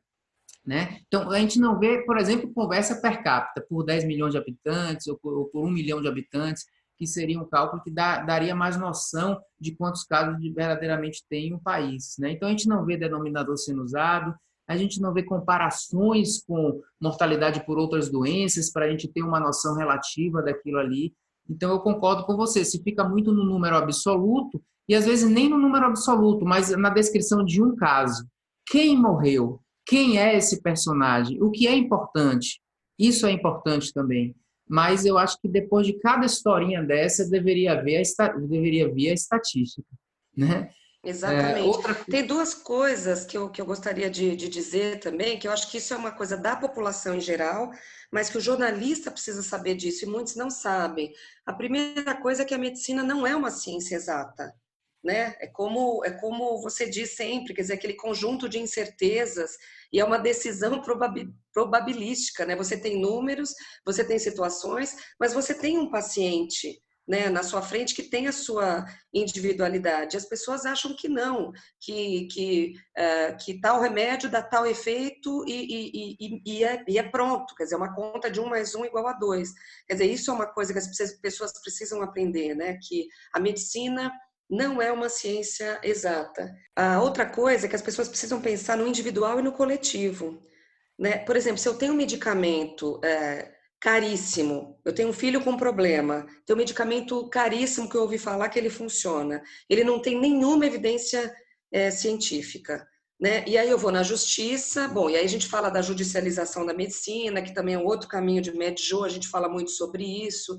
Tem projetos muito bacanas aqui em São Paulo, o Natjus, né, que é para informar pessoas que, que lidam com a justiça, também da medicina baseada em evidências, porque se tem um remédio caríssimo, não tem evidência científica nenhuma, aí eu vou no juiz e eu peço, porque eu tenho direito à saúde, segundo a Constituição ele fica é, compadecido daquela situação, vê a foto da criança, vê a mãe desesperada, e numa canetada ele é, me dá um remédio de um milhão de reais que não tem evidência científica, mas que vai curar o meu filho, né? Na minha cabeça de mãe. Que eu costumo dizer é o seguinte: eu como mãe, eu mãe, com um filho com um problema, eu tenho o direito de fazer o que eu quiser. Eu vou no, no, no, eu vou na esquina, eu vou pedir dinheiro, eu vou vender bolo, eu posso fazer qualquer coisa se eu acho que aquilo funciona para meu filho. Eu tenho esse direito para adquirir esse medicamento, mas eu não sou o Estado. O Estado não pode fazer isso, porque quando ele compromete um milhão de reais para a cura de uma doença de uma pessoa e que não tem validade científica, ele está deixando de salvar outras vidas, né, que teriam medicamentos muito mais baratos, enfim, outras coisas. Então, essa história do individual e do coletivo, ela é muito importante. As pessoas pensam muito no individual e não no coletivo, né, para a medicina. E o jornalista também precisa ter essa noção. Quer dizer, uma coisa é você pensar numa doença, numa epidemia individualmente. Outra coisa é você pensar como é que a gente age, né? Como Estado, como é que a gente passa isso para as pessoas. O Estado está pensando em quê? Ele está pensando é, no coletivo. Né? O Estado está lidando com a pior situação e a cada dia reavaliando, pra, porque nem eles têm certeza, ninguém tem certeza, nem os melhores, nem as melhores evidências dão uma, uma fórmula para uma situação que até então ninguém conhecia, né? De uma pandemia dessa, dessa magnitude, numa época de, de, de tanta gente no planeta, de tanta comunicação, né? De tanta tecnologia, e todos nós estamos assim, né? E as pessoas e os jornalistas querem eh, uma resposta. Não, mas é sim ou é não? Mas pode ou não pode? Mas vai liberar ou não vai liberar? Então, o jornalista precisa aprender que não existe exatidão nos assuntos de saúde. Isso. E que também os, as notícias negativas têm que ser noticiadas. Tem muitos estudos extremamente importantes cujos resultados dão negativo e ninguém fica sabendo. Isso. Tem estudos que são feitos e eles param na metade. Recentemente teve um estudo num grande é, laboratório é, sobre mal de Alzheimer. Eles fizeram um ensaio clínico, a gente sabe que isso é caríssimo, né? São estudos que muitas vezes só podem ser financiados pela indústria farmacêutica, que todo mundo demoniza, né? Que não é santa, mas tem também o seu lado bom, que financia pesquisas. Eles pararam na metade porque eles viram que aqueles que os resultados preliminares estavam tão ruins, tão ruins, que eles falaram: ah, não vamos continuar esse estudo porque não vale a pena, vamos gastar dinheiro numa coisa que muito provavelmente não vai funcionar. E aí isso gerou uma onda de notícias de que aquela indústria farmacêutica tinha encontrado um remédio para a cura do Alzheimer, mas que estava escondendo da população porque eles queriam vender remédio para o Alzheimer, enfim, não queriam mostrar. A gente já viu isso também sobre laboratórios que descobriram a cura do câncer, mas não querem revelar. Enfim, essas bobagens, e eu juro para você que jornalistas também caem nessas falácias acreditam nessas coisas, não desconfiam, não sabem a quem perguntar, não sabem a que bases de dados recorrer, nunca viram um site da Cochrane na vida, né, para ver que existem revisões sistemáticas sobre vários assuntos. Então, essas coisas que a população acaba caindo, o jornalista também cai, porque não foi sensibilizado, porque não foi treinado para desconfiar de notícias de saúde. É, então, é, é aí vai minha pergunta, é quem identificar para ser a, o, a pessoa consultada numa determinada, num determinado assunto que você está tá trabalhando, né? É um médico especialista na coisa, é um cientista? Como escolher isso aí? Muitas vezes o jornalista entrevista médico só pelo fato de ser médico. Né? Então, ah, não, eu tenho um ginecologista legal que atendeu a minha irmã, pode ir lá, faz uma entrevista com ele. Eu não estou desmerecendo. É, eu falo que meu pai é o melhor médico do mundo, ele tem 60 anos de clínica e nunca se dedicou à pesquisa, quer dizer, não posso desmerecer. Tem uma experiência clínica maravilhosa. O problema é que, dependendo do assunto, você tem que saber buscar a fonte. Existe uma máxima do jornalismo dizendo o seguinte: o jornalista não precisa saber de tudo. Eu não me considero uma pessoa especialista em medicina, não sei nada de medicina, mas eu sei onde buscar, eu sei para quem perguntar. Então, o jornalista não precisa saber de tudo, mas ele sabe quem sabe. E as fontes jornalísticas são muito mal escolhidas. Quer dizer, se eu tenho um estudo muito importante, sei lá, sobre cardiologia, eu tenho que entrevistar a, a, a pessoa que fez o estudo, pessoas que participaram disso, ou o especialista, ou a pessoa que está no, no, grupo de pesquisa. Não tenho que consultar um cardiologista qualquer, não desmerecendo o cardiologista, mas para falar sobre um estudo específico, eu não tenho que pegar um clínico. Se eu quero falar sobre movimentação em pronto-socorro, tudo bem eu pegar um atendente, aquela pessoa que está ali no balcão, que lida com todo mundo, talvez ela tenha a informação que eu preciso para minha matéria. Mas as fontes são muito mal escolhidas, muito mal escolhidas. Mesmo no começo da, da pandemia, eu até cheguei a escrever nas minhas redes sociais, o infectologista estuda a vida inteira, uma especialidade, todo mundo sabe que é chata, né? é, trabalhosa, é, não deixa ninguém rico, né? não é daquelas especialidades, nossa, vou abrir um consultório nos jardins e ficar milionário. É, tem vários grupos de estudos, e aí quando aparece uma pandemia, aparece cardiologista, ortopedista, quer dizer, um monte de gente querendo dar é, então... opinião. Eu ia ficar muito brava se eu fosse uma, uma, uma cientista, infectologista, especialista em pandemia. É, todo mundo quer um protagonismo e começa aí a, digamos, supervalorizar Vamos pegar o exemplo cardiológico. eventuais complicações cardiológicas do Covid. Né? A gente tem visto isso, até foi até de ontem ou anteontem, na Folha de São Paulo, uma, uma, uma reportagem falando de que Covid pode atacar o coração. Ora, todo vírus pode ter um acometimento é, cardíaco, e a gente não tem evidência hoje para dizer que o Covid é mais predisposto a, a promover alguma, alguma agressão cardíaca do que outro, outra doença viral.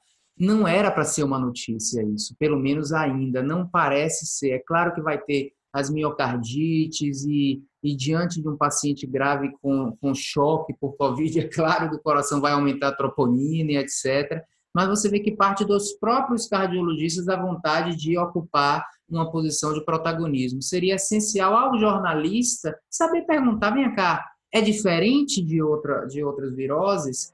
Tem realmente um assunto para isso? Mas às vezes o jornalista ele quer que a resposta seja positiva, né? E o médico faz o papel de dar a resposta positiva. Então, é quase como um jogo. Mas é exatamente isso. É por isso que os médicos, é, eu acho que também precisam ser treinados de certa forma, precisam entender o universo do jornalismo, assim como o jornalista precisa entender o, o universo médico. Eu lembro uma vez que eu entrevistei o doutor é, Álvaro Atala, da, aqui da, da Unifesp, da Cochrane, e, e, ele me disse uma coisa muito curiosa, que uma dessas gripes, dessas outras eh, eh, pandemia, epidemias que a gente teve antigamente, um repórter foi perguntar, foi fazer uma entrevista com ele, e ele, deixou, ele frisou para o repórter que a coisa mais importante que a pessoa precisa fa fazer para não pegar aquela tal doença é lavar as mãos. Uh, e ele me falou que o repórter saiu de lá extremamente decepcionado, porque ninguém vai colocar uma manchete, precise, é, lave as mãos para não pegar é, tal doença. Você pontuou então uma coisa muito positiva dessa. Eu acho que o mundo vai ter um novo normal, né, depois dessa epidemia do Covid, e o novo normal e muitas coisas vão se tornar é, melhores, né? Você pontua então que é, no caso é, disso que a gente está vivendo, você está se falando mais em evidência, né? Está se falando mais em medicina baseada em evidência, em ciência influenciando as decisões. E eu acho que é um gancho que a gente tem que pegar e continuar falando sobre isso. Por outro lado, você pontua uh, a, a questão, a crítica ao jornalismo, né? A coisa como uma coisa às vezes é exagerada, as, as informações não são tão, tão bem uh, elaboradas, mas eu coloco que isso funciona também, isso, isso acontece também com o meio científico, né? Não é só o jornalista, isso acontece também com o médico. Quando o médico está trocando informação com outro, ele também falha muito uh, nessa, nessa atividade dele, jornalística dele, né, de trocar ideia, etc. Eu tenho chamado esse fenômeno que a gente está vivendo é de cada dia uma, um, um trabalho diferente surge e pouco contribui, são trabalhos, na grande maioria, inúteis, fúteis, que carecem de veracidade e até de relevância, com muito mais fofoca científica do que ah, do que alguma coisa que agrega valor. Fofoca é aquela informação que pode não ser verdade, mas serve para a gente ficar falando, serve para a gente é, talvez até se divertir.